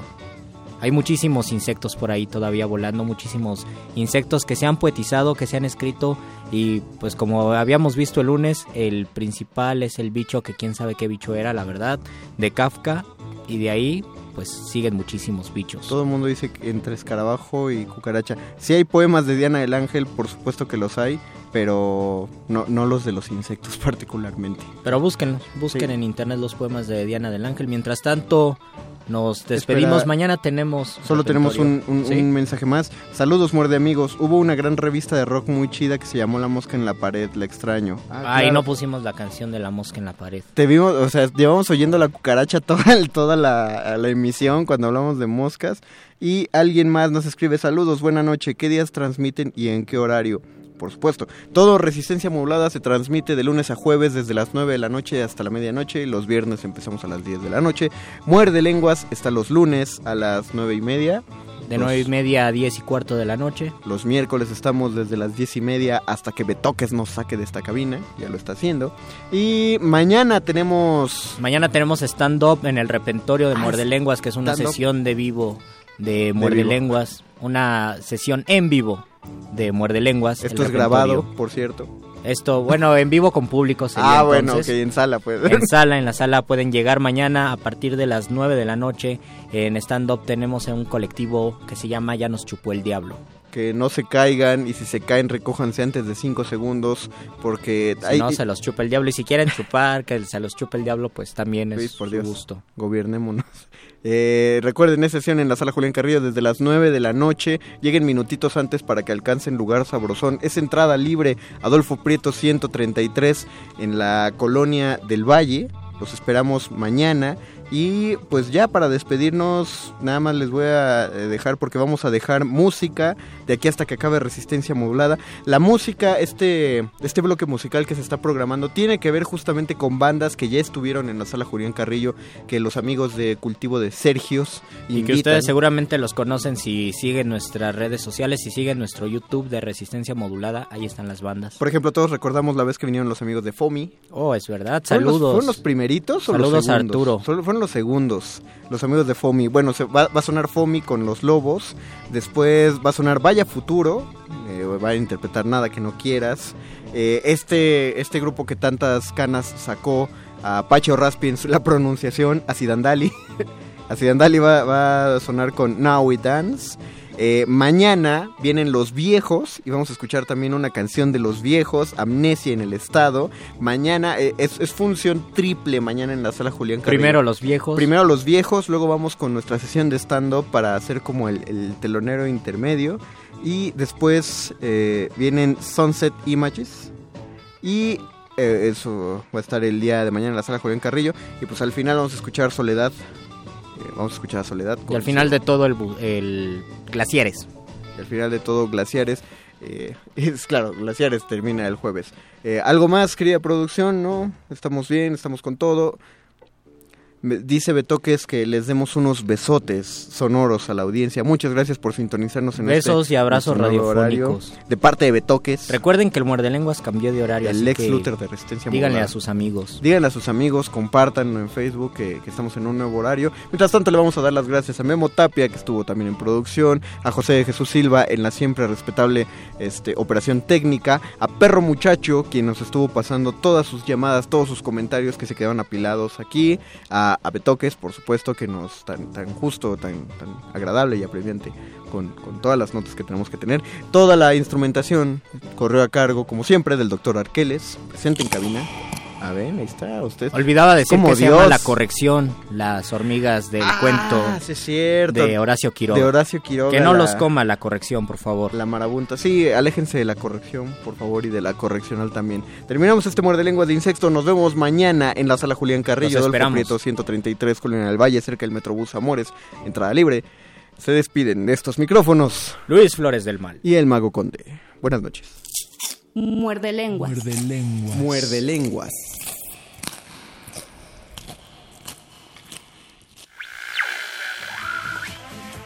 Muerde escuchas, oyeristas de lo bueno y lo importante. Sintonicen el cuadrante, mantengan sus lenguas listas. Aquí están los repentistas de la mente más gallarda, y saltándose la barda viene luego un lenguaraz. Todo eso y mucho más, el muerde lenguas lo guarda. Los 15 años son una fecha especial. Dejas tu último juguete y ves tu primer zombie. Cambias las muñecas por machetes o dejas de ser una niña y te conviertes en y te conviertes en asesina. ¿O no? Ma- ma- ma- ma- Macabro 15, Festival Internacional de Cine de Horror de la Ciudad de México. Celebra una década y media de ser el primer festival de cine de terror en México.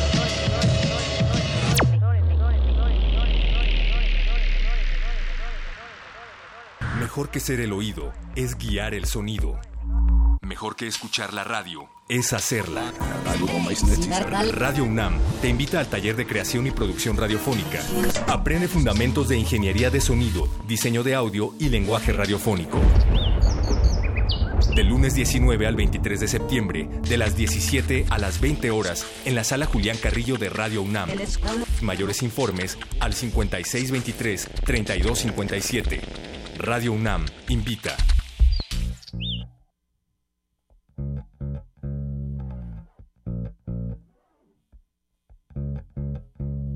La calavera que cuelga de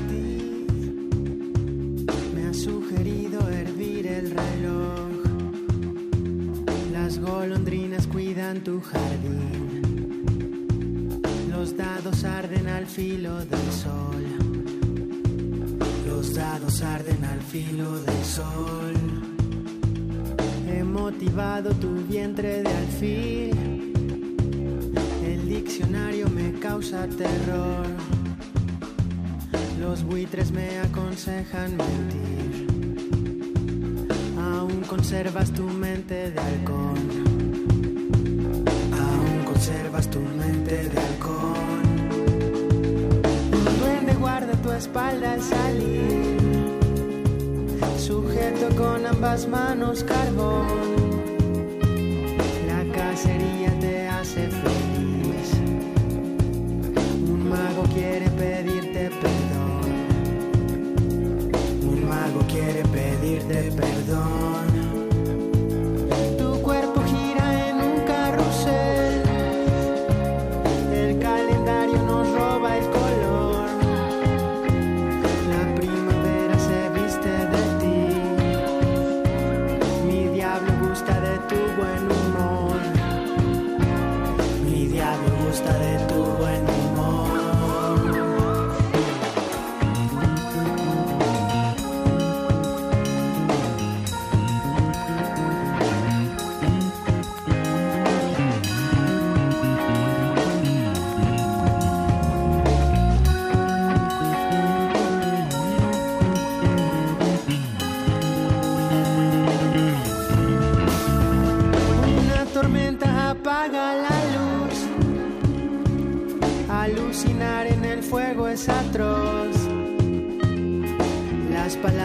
roban la fe, envueltas en un incendio feroz, envueltas en un infierno feroz.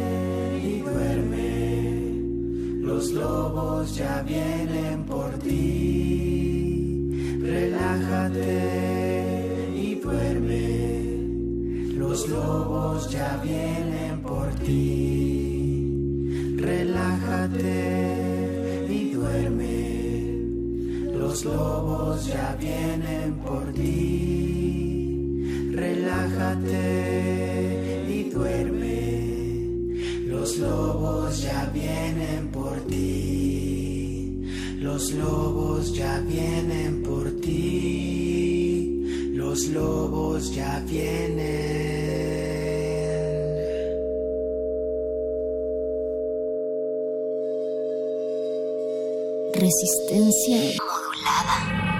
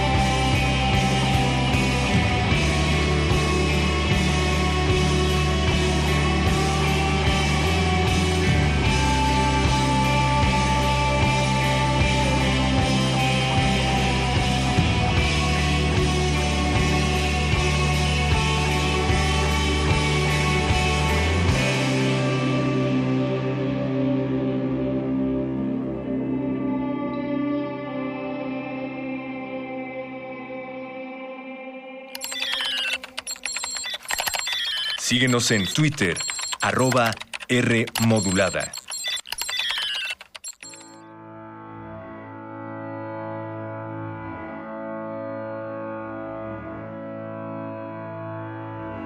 Tu marchais plus rapide que moi. Pour moi, il était très complexe d'attendre. Il me manquait la souffle chaque fois que je m'approche à toi. Je ne pouvais pas l'éviter. Tu l'éteins, toujours, tu étais la même. Et moi, te personne. Tu étais la drogue que je ne pouvais pas. Mais la drogue que je tiens toujours.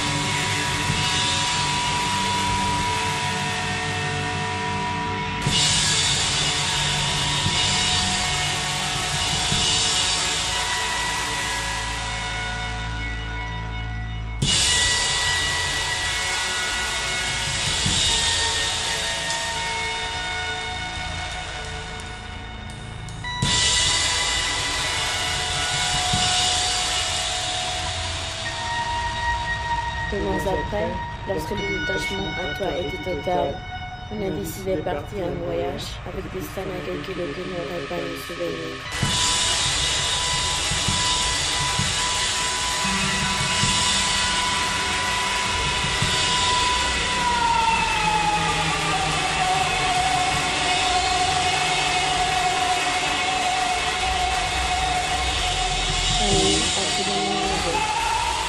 Je étais plus pauvre et solitaire, 还有这个